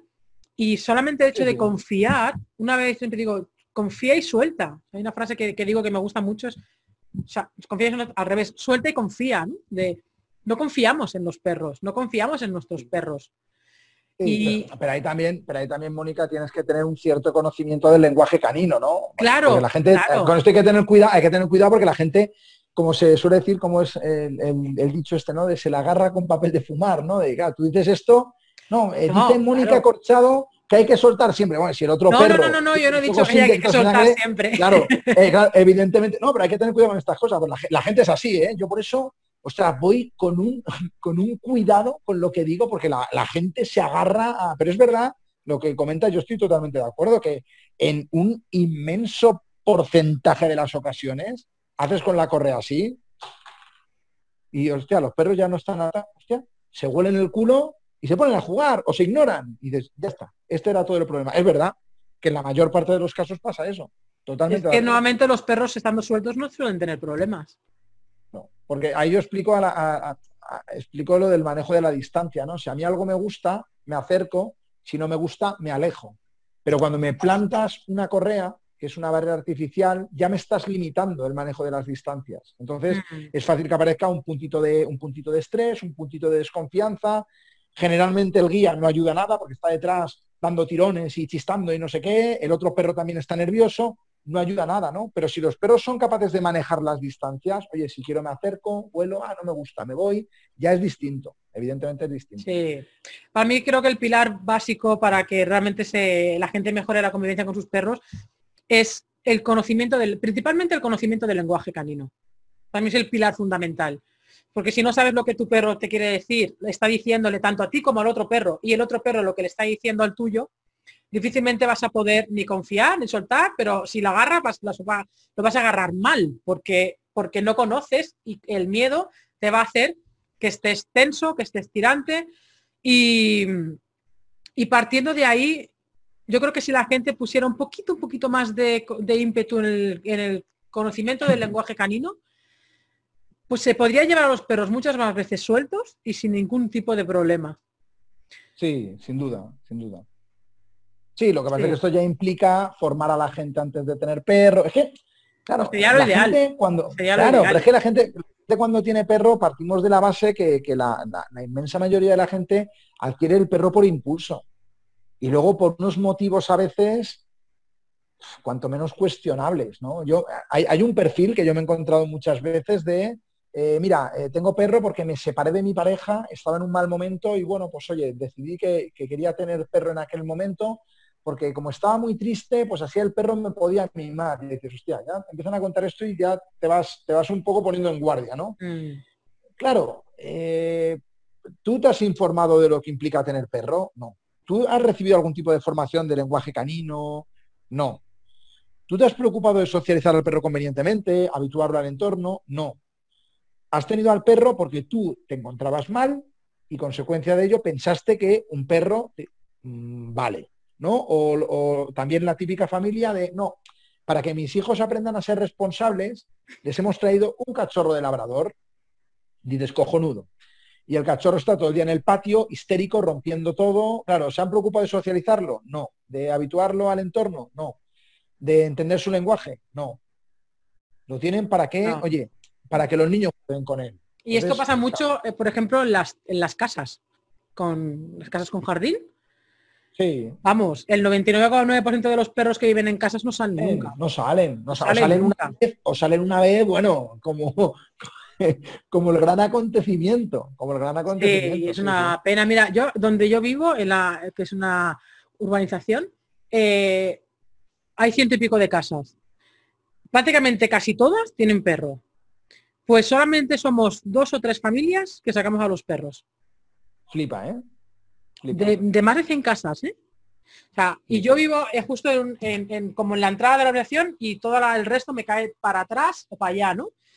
Y yo al principio iba por la parte de arriba mm, para, bueno, también para ver la organización y tal. Bueno, dejé de ir porque la cantidad de perros frustrados que llegaban a ver en cada una de esas casas, que digo, eso, es, digo, ese perro salta la valla, digo, y a mi perro lo hace polvo. Porque la frustración que llega a ver es terriblemente brutal y, cuesta tanto cambiar la conciencia en este sentido. Pero pasa muchas veces, a ver, eh, vamos a meternos en un charco delicado, ¿no? Pasa con muchas parejas que tienen hijos porque toca tener hijos y no hacen ni caso a los hijos, los tienen ahí muertos de risa. Luego nos extraña que los niños salgan delincuentes, ¿sabes? Y, si no te has ocupado de educar a tus hijos, y mucha gente tiene el chalet, tiene los niños y tiene el perro. Oye, pues toca perro, tengo un chalet aquí, una finca, pues voy a tener perro. Ya, sí, es lo ideal, ¿no? Tienes perro, pero... A nivel americano es lo bonito, ¿no? El, el el niño y el perro. Claro, pero también pero tendrás que ocuparte del perro, ¿no? El perro no viene educado solo, no viene... Eh, claro, el trabajo lo tienes que hacer tú y esto a la gente le cuesta todavía muchísimo. Sí. Y aparte, en este caso, por ejemplo, digo, si es que tenemos la montaña delante, si es que no hace falta que te vayas a ningún lado, si es que no, la montaña aquí, ¿sabes? A que salir de casa y ir para la montaña. Pues ni aún así, ahora te doy de comer, cariño. ya toca su hora y ya me están aquí. Eh, deja de cascar que me tienes que dar de comer. ¿Sabes? tampoco, me has hecho, tampoco me has hecho muchas preguntas polémicas, ¿eh? Pensé que te ibas a meter más ahí, más a de huello. Bueno, tampoco te digo que sí que, bueno, temas polémicos como el tema de las jerarquías y estos temas sí que causan mucha, mucha polémica. El tema también de los límites, los límites y normas, que también creo que es un tema polémico en el sentido de parece como que tenemos que dejar al perro que haga lo que quiera absolutamente todo. Y yo creo que los perros, como todos, tenemos que tener una serie de límites y una serie de normas que tenemos que... Lo, tenemos las personas, lo tenemos las personas, pero yo, yo, es que ahí creo, creo que lo que comentaba al principio, que quizá la clave está en el cómo. ¿no? Parece que tú cuando dices de poner límites y normas al perro, ya la gente se piensa que vas a estar pegando al perro, gritando al perro. No, para, para. O sea, tú no quieres que el perro se suba al sofá. Pues es tan sencillo como 100% de las veces que el perro se suba, bajarlo. Pero no le tienes que regañar, ni gritar, ni chistar. No, bájalo como el que baja una caja de cartón totalmente neutro. Ya está. Y se sube otra vez. Y cuando se suba 10 veces y lo bajas 11, el perro no se volverá a subir. Ya está. Si es que no hace falta ni regañar. No hace falta ni regañar. No. eh, volvemos a lo de la jerarquía. ¿Hay que establecer la jerarquía con el perro? Bajo mi punto de vista, sin lugar a duda. Lo que pasa es que, a ver, si tú ya por jerarquía piensas en un señor bajito con bigote subido en un atril, gritando así, pues evidentemente no es el modelo de líder que hay que ser, ¿no? Yo veo un poco, había un meme circulando por redes sociales muy chulo, como una viñeta, ¿no? Muy chulo, que salía como eh, una piedra, ¿no? Un tío, un tío sentado en la piedra, haciendo así, y como varios esclavos tirando de la piedra. ¿no? ponía algo así como jefe, ¿no? Y luego al lado salía el mismo dibujo que el que estaba arriba tirando el primero de la piedra y el resto también, pero el tío tirando el primero y ponía líder. Entonces, para mí, esa es la figura que hay que ser. Ser el que marca el camino, el que marca la emoción de referencia, ese, ese punto de referencia de calma y seguridad, e, ese individuo que tiene todo bajo control, que soluciona los conflictos de manera eficiente, que aporta soluciones, no problemas. Para mí un líder es eso. Evidentemente, si pensamos en el señor bajito con bigote, hostia, pues vamos mal encaminados, pero, es, lo que te digo, porque la gente haya, claro, porque, porque que la gente haya prostituido el lenguaje, ostras, es que yo no tengo la culpa de eso. Entonces yo creo que explicando las cosas bien y predicando con el ejemplo, si es que si tú, Mónica, hablas de que tienes que ser un líder con tus perros y la gente te ve con tus perros, ya está verán que tú no gritas, no les pegas, no les sometes, no te cagas en todo lo que vuela. Oye, pues eres una tía tranquila, marcas tus límites y tus normas, serás extremadamente coherente y tus perros saben qué pueden y qué no pueden hacer. Punto. ¿No? Y, al final... Y sin hablar, es lo que decías, lo que hablar, antes, es que la mejor comunicación que puedes tener con tu perro es en silencio. Si los perros no hablan, yo me digo lo mismo, digo, pues los perros no hablan. o sea, que tú quieres mantener una conversación con el perro, pues tú sentirte bien, genial, ¿no? Si sois felices, ¿quién soy yo para meterme en esa relación? Pero que tu perro no entiende el lenguaje humano.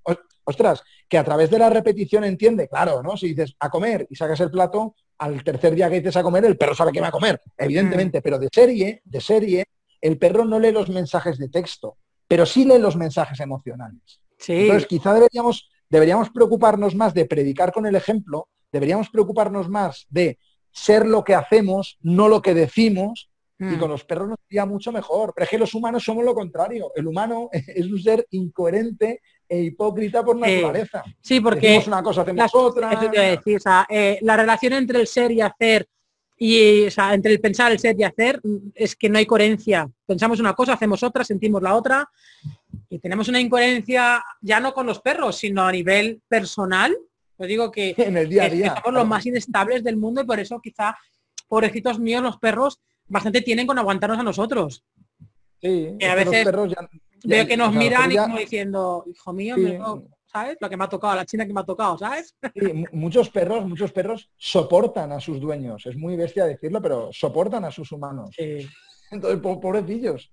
Y lo hacen bien, o sea que, que, a ver, yo no sé si es porque no tienen capacidad de hacerlo o por su bondad. Quiero pensar que es por su bondad, pero en algún momento los perros podrían, no sé, liquidarnos a todos y dominar el mundo. Y no lo hacen, yo no sé si no lo hacen por, por bondad, yo quiero pensar que es por eso, o porque no pueden. Porque vamos, es que los humanos somos un auténtico desastre. Con ellos, entre nosotros somos un desastre. Entre nosotros somos un desastre, con ellos también, con ellos, con ellos más, porque al ser, estar indefensos de, o depender de nosotros, creo que ahí se ejerce una tiranía muy grande con el perro muy grande, muy grande. No somos, no somos conscientes, de verdad que no somos conscientes de lo que depende el perro de nosotros. ¿eh? incluso da, hasta, da hasta miedo. Es que si lo piensas, es muy bestia, pero si tú quisieras, no lo vamos a hacer evidentemente, pero si tú quisieras, encierras al perro en una habitación y, no come, no bebe y se muere. O sea, el perro depende de ti para todo. Ostras, me parece una responsabilidad tal el que un ser dependa de ti y tú ser el referente de ese ser durante toda su vida, eres el punto principal del que depende todo su bienestar, toda su felicidad. Ostras, es que... Y para complicar más las cosas con un lenguaje completamente diferente. Claro, claro, esa es otra, ¿no? Y queremos que el perro nos haga caso sin hablar el mismo idioma. Entonces, ostras, por eso siempre insistimos de piénsatelo bien, quieres tener perro, piénsatelo bien, lo que implica tener perro, fórmate, fórmate todo lo que puedas, aprende todo lo que puedas, elige un perro que se adapte bien a tu estilo de vida y en ese momento bueno, vamos a ver si tienes perro. Pero estas cosas de eh, voy a tener tal perro porque desde pequeño he querido, olvídate, no es un buen motivo. O es que tal perro me encanta. Olvídate, no es un buen motivo tampoco. No lo es. No lo es. Piénsalo bien. pero luego, luego cada uno hace lo que quiera. Ya me he encontrado con personas que me han pedido consejo de tal y que cual o de tal raza y por el estilo de vida digo no es lo más recomendable. Lo hacen igual y, cogerlo igual y luego llamarte al cabo de los meses que no pueden más con el perro. Digo, pero es que ¿para qué me llamas si cuando me llamaste no me hiciste ni puñetero caso? Pues ahora no me llames, porque no, no. Joroba, eh, joroba un montón. A mí me da mucha, rabia. me da mucha rabia, me da mucha rabia. O sea, al final yo creo que hay de todo, ¿no? O sea, hay, cada vez hay más gente que te pregunta o te consulta, o ya no te pregunta, consulta, sino que se quieren formar con respecto a, oye, voy a tener un cachorro dentro de varios meses, me gustaría formarme para ver qué es lo que tengo que hacer y tal y cual. Y oye, me quito el sombrero. Personas que tienen verdaderos problemas con otros, con perros que a lo mejor han sido adoptados o que les ha caído porque se los han encontrado en la calle y se han encontrado el marrón en su casa, con problemas gordos, y ves que, oye, y ves cómo se afanan y cómo se forman y cómo se informan y cómo hacen todo para que el perro pueda estar lo mejor posible. Y dices, me quito el sombrero porque no todo el mundo aguantaría lo que hay personas que aguantan. Perros que agreden y que, y que llegan a hacer sangre y con puntos eh, a, sus propios guías de problemas que tiene el perro ya, ya de atrás, no porque haya nacido con ellos, el mm. problema, ¿no? Pero que aún así en vez de coger y decir, oye, lo, devuelvo a la protectora y que me den otro perro, como sea aquel que va a un concesionario de coches, y no, y se preocupan y hacen y hacen y hacen. Yo con toda esta gente, de verdad, me quito el sombrero porque no es fácil. No es fácil convivir con un perro que te muerde. No lo es.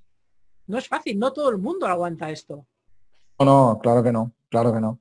Y tela, ¿eh? Y tela. Por ejemplo, cuando con cualquier cosita eh, enseguida me quito al perro, me quita, o la típica llamada que cuando me la hacen eh, no cuelgo por educación, de si te dejo el perro me lo devuelves arreglado. Y eh, a veces pienso, digo, ¿cómo es que, en pleno siglo XXI sigamos con estas cosas, ¿no? Bueno, pues ya ves, esa, llamada es típica, esa llamada es muy típica. Yo, ¿eh? la sigo recibiendo, digo, pero es que no es... Sí, nosotros también. ¿Sabes? Nosotros también. Coche señor, digo, que, que, que, que que hace falta que se implique usted y tal, y no, no, no, no, no, no, yo no, yo quiero dejar un sitio y que me lo den arreglado. Bueno. Como un ordenador. Cuando encuentres el concesionario ese me lo dice, ¿sabes? Actual, yo no sé hacerlo, pero. En fin, bueno, Carlos, para terminar. Eh, consejos, tres consejos rápidos. Tres consejos, ¿vale?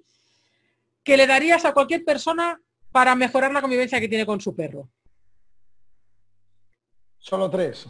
Solo tres, porque podríamos estar todo lo que sigue de tarde dando consejos. Bueno, a ver, tres consejos. Primer consejo. Los más importantes que, tú creas. Sí, lo, más, yo creo que lo más importante, los tres consejos eh, que podríamos dar sería, uno, todo lo que venimos comentando todo este rato de eh, fórmate todo lo que puedas, eh, el conocimiento está ahí, vale que quizá tenemos saturación de conocimiento, ¿no? Y que hay cosas como que se contradicen con otras, pero bueno, también está en el sentido crítico de las personas él, eh, bueno, no sé, ¿no? Aprende todo lo que puedas y luego selecciona qué te gusta más. A veces es mm, cuestión de qué te gusta más o qué encaja más contigo, ¿no? Si aquí no hay buenas maneras o malas maneras, ni, ni mejores ni peores, a veces es un tema de, de punto de vista, de perspectiva pues depende del perro, se puede adaptar mejor un tipo de trabajo u otro, y a veces es tan sencillo con lo que tú te sientas más cómodo. Oye, es que yo estoy más cómodo trabajando de esta manera. Oye, el perro está bien, el perro lo entiende, emocionalmente el perro está bien, pero, y debes al perro así, está de puta madre, pues ya está. Entonces, fórmate y aprende, sobre todo antes de tener al perro, pero cuando tengas al perro también. O sea, no, no te olvides que no ya está de todo hecho, no. Es como mm. los niños, ¿no? Eh, eh, educar a un hijo es de por vida. El niño sigue teniendo 30 años y te sigue dando problemas, ¿no? tienes que estar eh, pendiente de los hijos, me la siguen liando con 20 y muchos. Bueno, pues esto es con el perro es igual, ¿vale? Segundo, súper importante, súper importante, dedicar tiempo de calidad al perro, ¿no? Y pensar en las necesidades que tiene como perro. ¿No? Dedicarle tiempo de calidad. Ya no es tanto un tema de cantidad, ¿sabes? Sino de calidad. De calidad. ¿Qué le gusta a tu perro? ¿Le gusta ir al campo y meterse en el río y llenarse de mierda hasta las orejas? Pues vete al río y métete con él y llenaros de mierda a los dos y ya está. luego le das el manguerazo o lo limpias y ya está. Pasa tiempo de calidad para tu perro. Tiempo de calidad que no es irte al pipicán a meter fichas a la vecina de enfrente cuando tu perro se está peleando con otros tres perros. No. Tiempo de calidad para tu perro. Y luego, el tercer consejo un poco el más polémico, entender que el amor no es la primera necesidad de tu perro. La primera necesidad, bajo mi punto de vista, es la actividad física y mental. La segunda necesidad, límites y normas. Y la tercera necesidad, el cariño. Pero el cariño aplicado en el momento correcto de una manera productiva, ¿no? Siempre decimos que el cariño tiene que ser la moneda con la que pagamos los buenos comportamientos, ¿no? Y aprovechar el amor para eso. Es que a mi perro, cuando le llamo, si no tengo chuche, no viene. ¿Y por qué tendría que ir? Porque le quiero. Pues si le estás mimando todo el día al perro, estás atiborrando la cariño. Ostras, si tú cuando le llamas, le montas una fiesta, a mi gordo, muy bien, tío y no le estás regalando cariño constantemente, pues seguramente tu perro esté loco porque le llames. Entonces, entender estas tres cosas. Uno, formarte como guía y la formación no acaba nunca, siempre se sigue aprendiendo. Dos, dedicar tiempo de calidad a tu perro. Claro, para esto hay que entender lo que es un perro. Volvemos a lo primero. Mm. Dedicarle tiempo de calidad, cubrir sus necesidades como perro, entendiendo que es un perro. Y tercero, el tema del cariño. Otro día, si quieres, hablamos del amor de calidad versus el amor egoísta. Porque vamos, mucho el amor que le damos al perro es más premio para el dueño que para el perro. Hmm. Es así, oye, ¿por qué estás achuchando al perro? Porque me apetece. Ya, te apetece a ti, pero ¿este cariño es productivo para el animal? No, es para ti, pero no para él. Y esto, además, en la gran mayoría de casos puede no tener problemas, pero en otros casos yo me he encontrado, eh, y se ha visto mucho en vídeos de redes, ¿no? Pero, pero cuando tienes a la persona delante, dices, es que te lo está diciendo el perro, pero por no entender el lenguaje del perro, yo me acuerdo de una visita eh, que fui para, tenía un pastor alemán y un bulldog francés. El problema era para con el bulldog francés porque no tenían tu tía, ni, o sea, me llamaron en plan súper eh, alerta, o sea, súper rápido, en plan, oye, que es que no puedo salir de casa. Porque el perro está en el sofá, las llaves están en el sofá y no hay tu tía a acercarme al sofá. Porque no podían ni acercarse ni a la comida ni allá donde estuviera el perro. Y no podían salir de casa flipa. Y me, acordaré de esa llamada toda la vida porque estaba comprando en el supermercado y tuve que dejar de comprar e irme a la casa, ¿sabes? Porque fue una llamada prácticamente de socorro. Bueno, empezamos a trabajar con el Bulldog y en principio con el pastor alemán nada, ¿no? No había ningún problema. Bueno, pues a la siguiente visita, a la siguiente sesión que fui, me veía a la chica con un pedazo bocado aquí en la cara. Y digo, joder, ¿qué te ha pasado? Me dice, no, dice que estaba comiendo, dice, estaba el pastor alemán, era de la chica y el bulldog era del chico, ¿vale? Otra cosa que tampoco debería ser así. Los perros están en casa y son de los están en casa y comparten con la familia. Bueno, ya que estaba comiendo, el perro se subió a la mesa para pedir comida. En ese momento, la, chica, eh, en el momento en que el perro estaba pidiendo de la comida a la tía, la tía lo abrazó así. El perro, ya me imagino que antes de eso le daría 3.000 señales. Por lo menos. y le pegó un bocado aquí que digamos, digo, tienes boca de milagro, porque te, porque te pilló aquí, te pilla aquí y te deja sin labios, ¿sabes? Digo, hombre, digo, es que quizá no era el mejor momento de achuchar al perro cuando te estaba en ese momento, estaba encima de la mesa pidiéndote comida, pidiéndotela, no, casi que exigiéndotela, ¿sabes? Dice, no, claro, es que si no, si, digo, tu perro no, no, le gusta que la achuches, ni en ese momento ni en otro. Dice, es que si no, ¿para qué tengo perro? Y a mí esa respuesta me digo, hombre, es que tú no tienes que tener perro para achuchar tú tienes que tener perro por otras cosas, no para achuchar, para achucharte en un peluche. Pero si tu perro no le gusta que le achuches de esta manera, en plan con el, por el cuello y pegándotelo aquí, digo que te lo ha dicho bien claro, eh, es que no, no son razones de tener un perro para achuchar.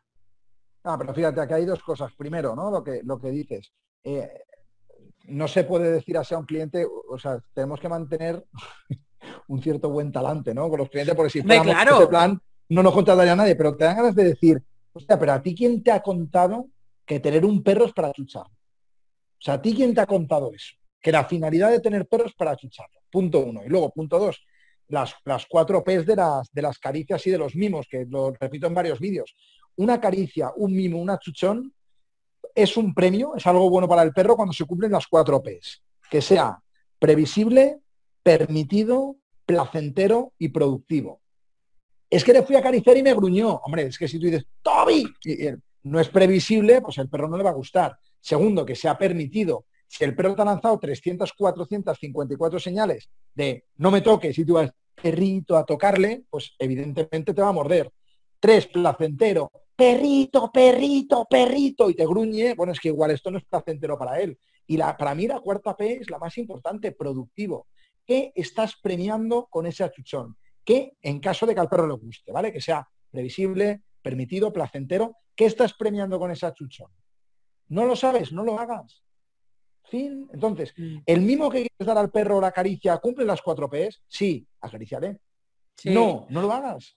Aquí yo creo que mucha, mucha culpa, entre comillas, también tienen los vídeos que corren por internet de perros que están gruñendo y emitiendo 3.000 eh, señales de que no le gusta lo que están haciendo y la persona riéndose, ¿no? O bien con niños, con una persona, y qué gracioso, qué gracioso. Y digo, no tiene ni puñetera gracia esto, porque es que luego termina en bocado y el sacrificado es el perro. Máxime si el bocado es para el niño.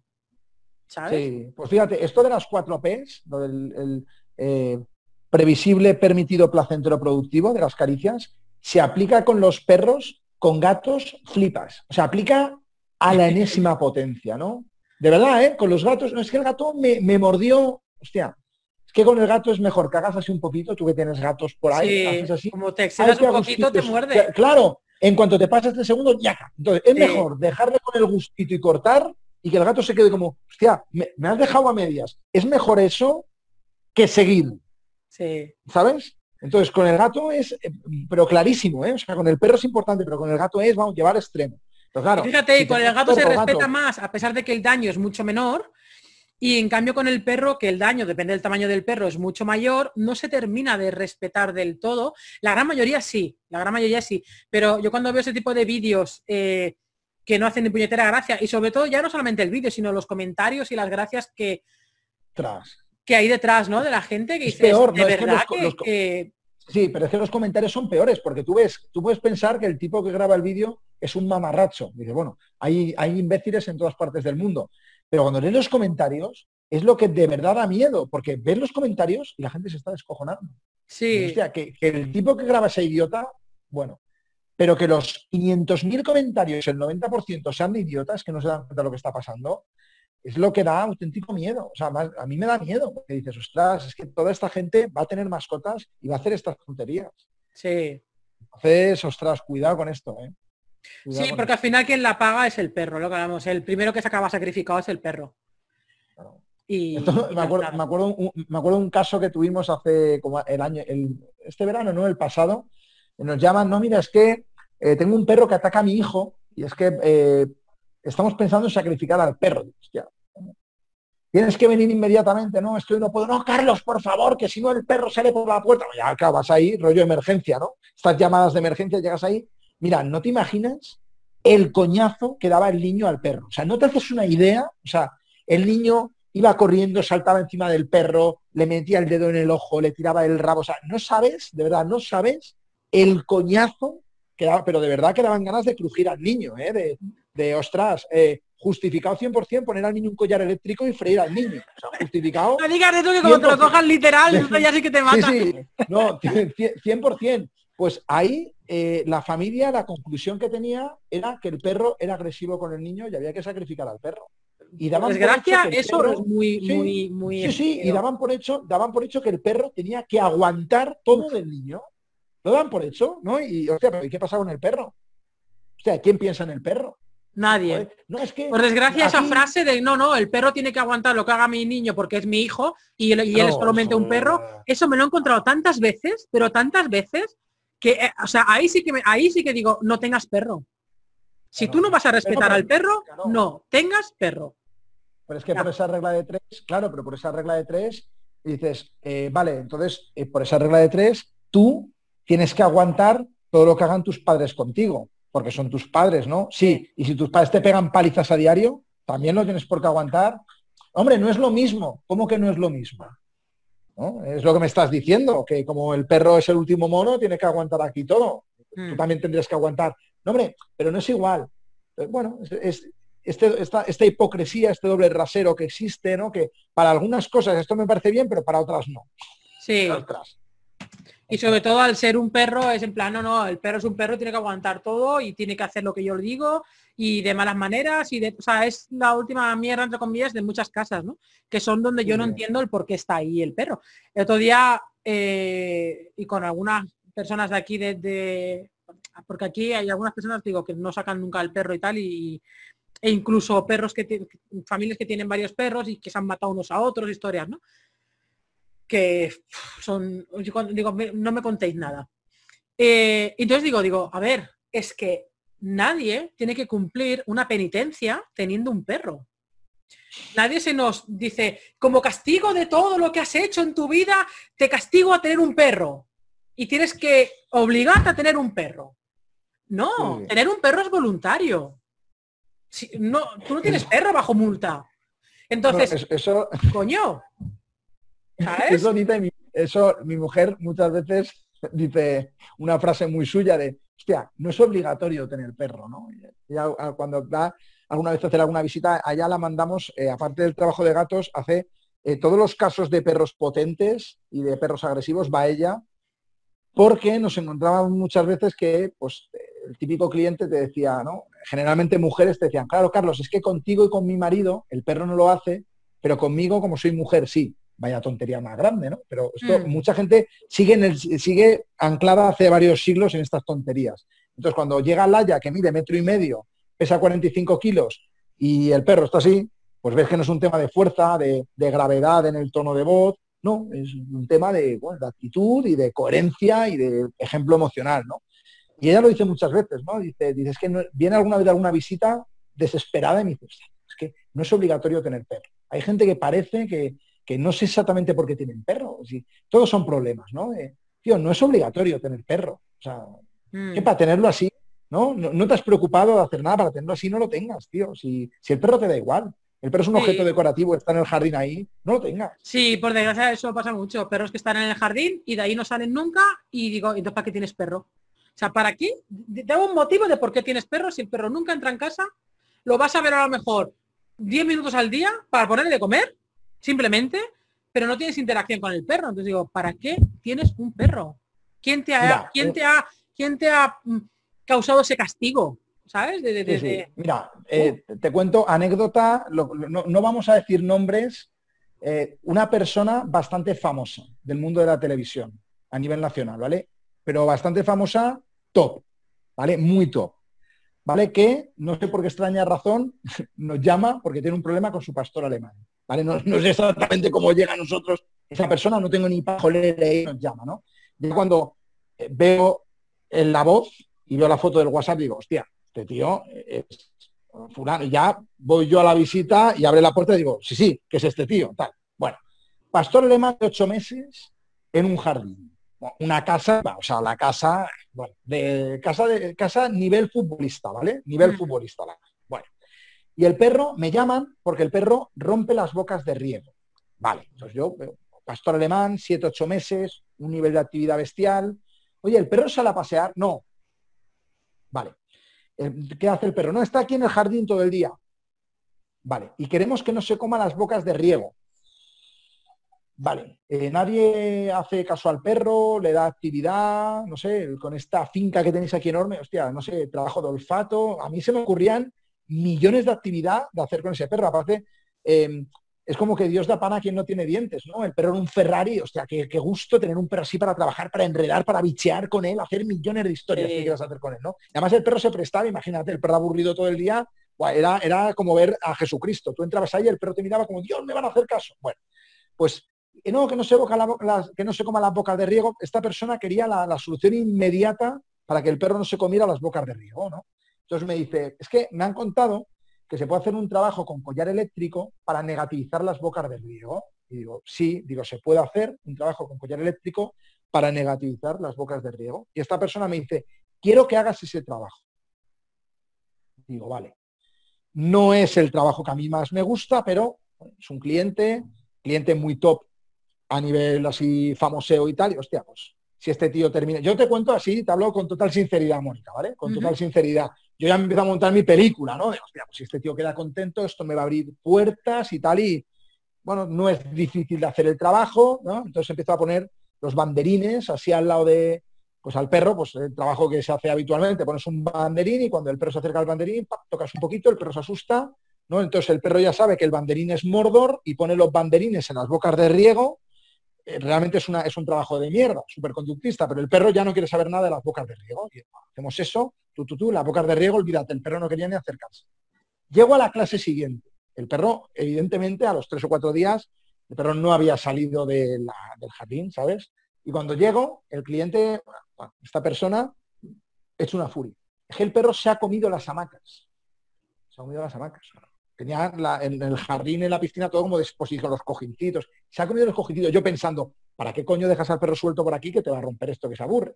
No, y me dice, no, vamos a negativizar las hamajas. Y le digo, para. Negativa, negativiza toda la casa. Claro, es que digo, es que tú lo que quieres, tú lo que quieres, eh, y se lo dijo así, el tío yo creo que hasta se ofendió conmigo porque yo le, le planteé, oye, tenemos que hacer otra serie de cosas, yo te puedo ofrecer, no sé, una persona que venga, que dé cancha al perro, que lo saque, que le dé actividad, vamos a montar al perro una zona de descanso para que cuando tú no estés el perro esté controlado y no te la esté liando y cuando salga sea hacer equipo contigo, a vincularse contigo. el tipo me miraba con cara como que la hablaba en chino y sí, le doy una vuelta. El tipo no me volvió a llamar nunca y, la cosa quedó ahí. Pero él lo que pretendía era lo que dices tú. ¿Y qué hago también? Negativizo las hamacas. Y mañana cuando se coman las plantas, planto los banderines en las plantas. Y cuando muerda la puerta, planto un banderín en la puerta. Y al final el perro está en el jardín así sin parpadear, porque todo le da calambre. Hostia, tío, ¿para qué cojones tienes, con perdón, un pastor alemán de ocho meses en un jardín tan bonito, tan ideal, si no le vas a dar cancha? El perro necesita una actividad que tú no le estás dando y el perro está frustrado, está aburrido y hace lo que haría todo perro de siete, ocho meses, enérgico, que lo tienes encerrado. Es cuando si no te hace un hoyo ahí, se come aquello y si no te rompe el otro. Ya está, ya está. Pero parece que es obligatorio tener perro, ¿no? Y ya te digo que el tipo, yo fui súper sincero con él, y dije, mira, yo no voy a hacer esto, éticamente no me parece correcto. Aparte es que hoy negativizamos las hamacas, mañana las plantas, al otro la puerta y al final su, su perro se vuelve loco. Yo le propongo que una persona de mi equipo venga todos los días a dar cancha al perro, no sé, vamos a darle una vuelta. Este chaval tenía hijos también, a ver si tus hijos pueden dar un poco de actividad al perro. Están los niños ahí jugando a la play, haciendo el idiota, pues coño, que se dedican al perro. En vez de también educas a los hijos también, mm. que, el perro no es un eh, objeto de decoración, que le tienen que dar bola. No me volvió a llamar. nunca más se Gracia pasa. Así, así de triste, ¿sabes? Así de triste. O sea que. Lo que hablamos, buscar el botón, el botón que desactive al perro. Sí, sí, sí. Y no, no, no hay un botón que desactive al perro. Tiene que haber una implicación. Pero bueno. Bueno, Carlos, ¿dónde te pueden encontrar?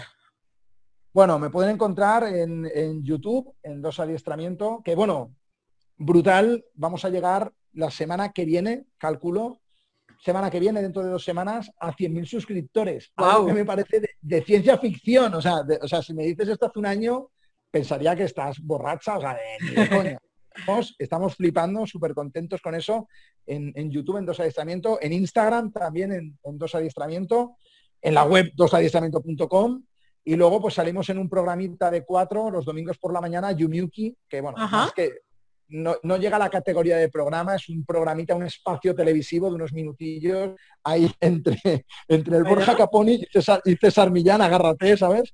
Eh, ahí pues hablando de mascotas y tal, bueno, pues ahí nos pueden ver también y nada. Eh, para quien nos quiera escribir o lo que sea, encantados de echar una mano. Qué guay, qué guay, qué guay.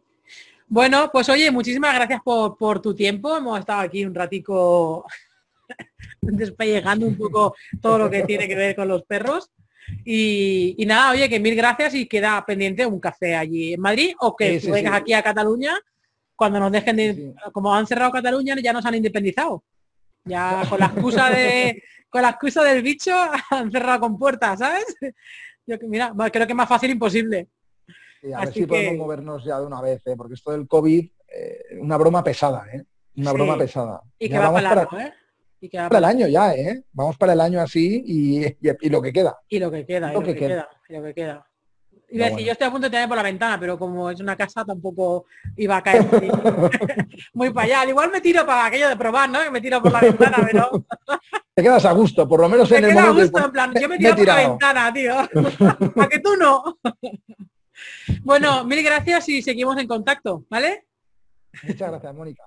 Chao. Hasta luego. Adiós.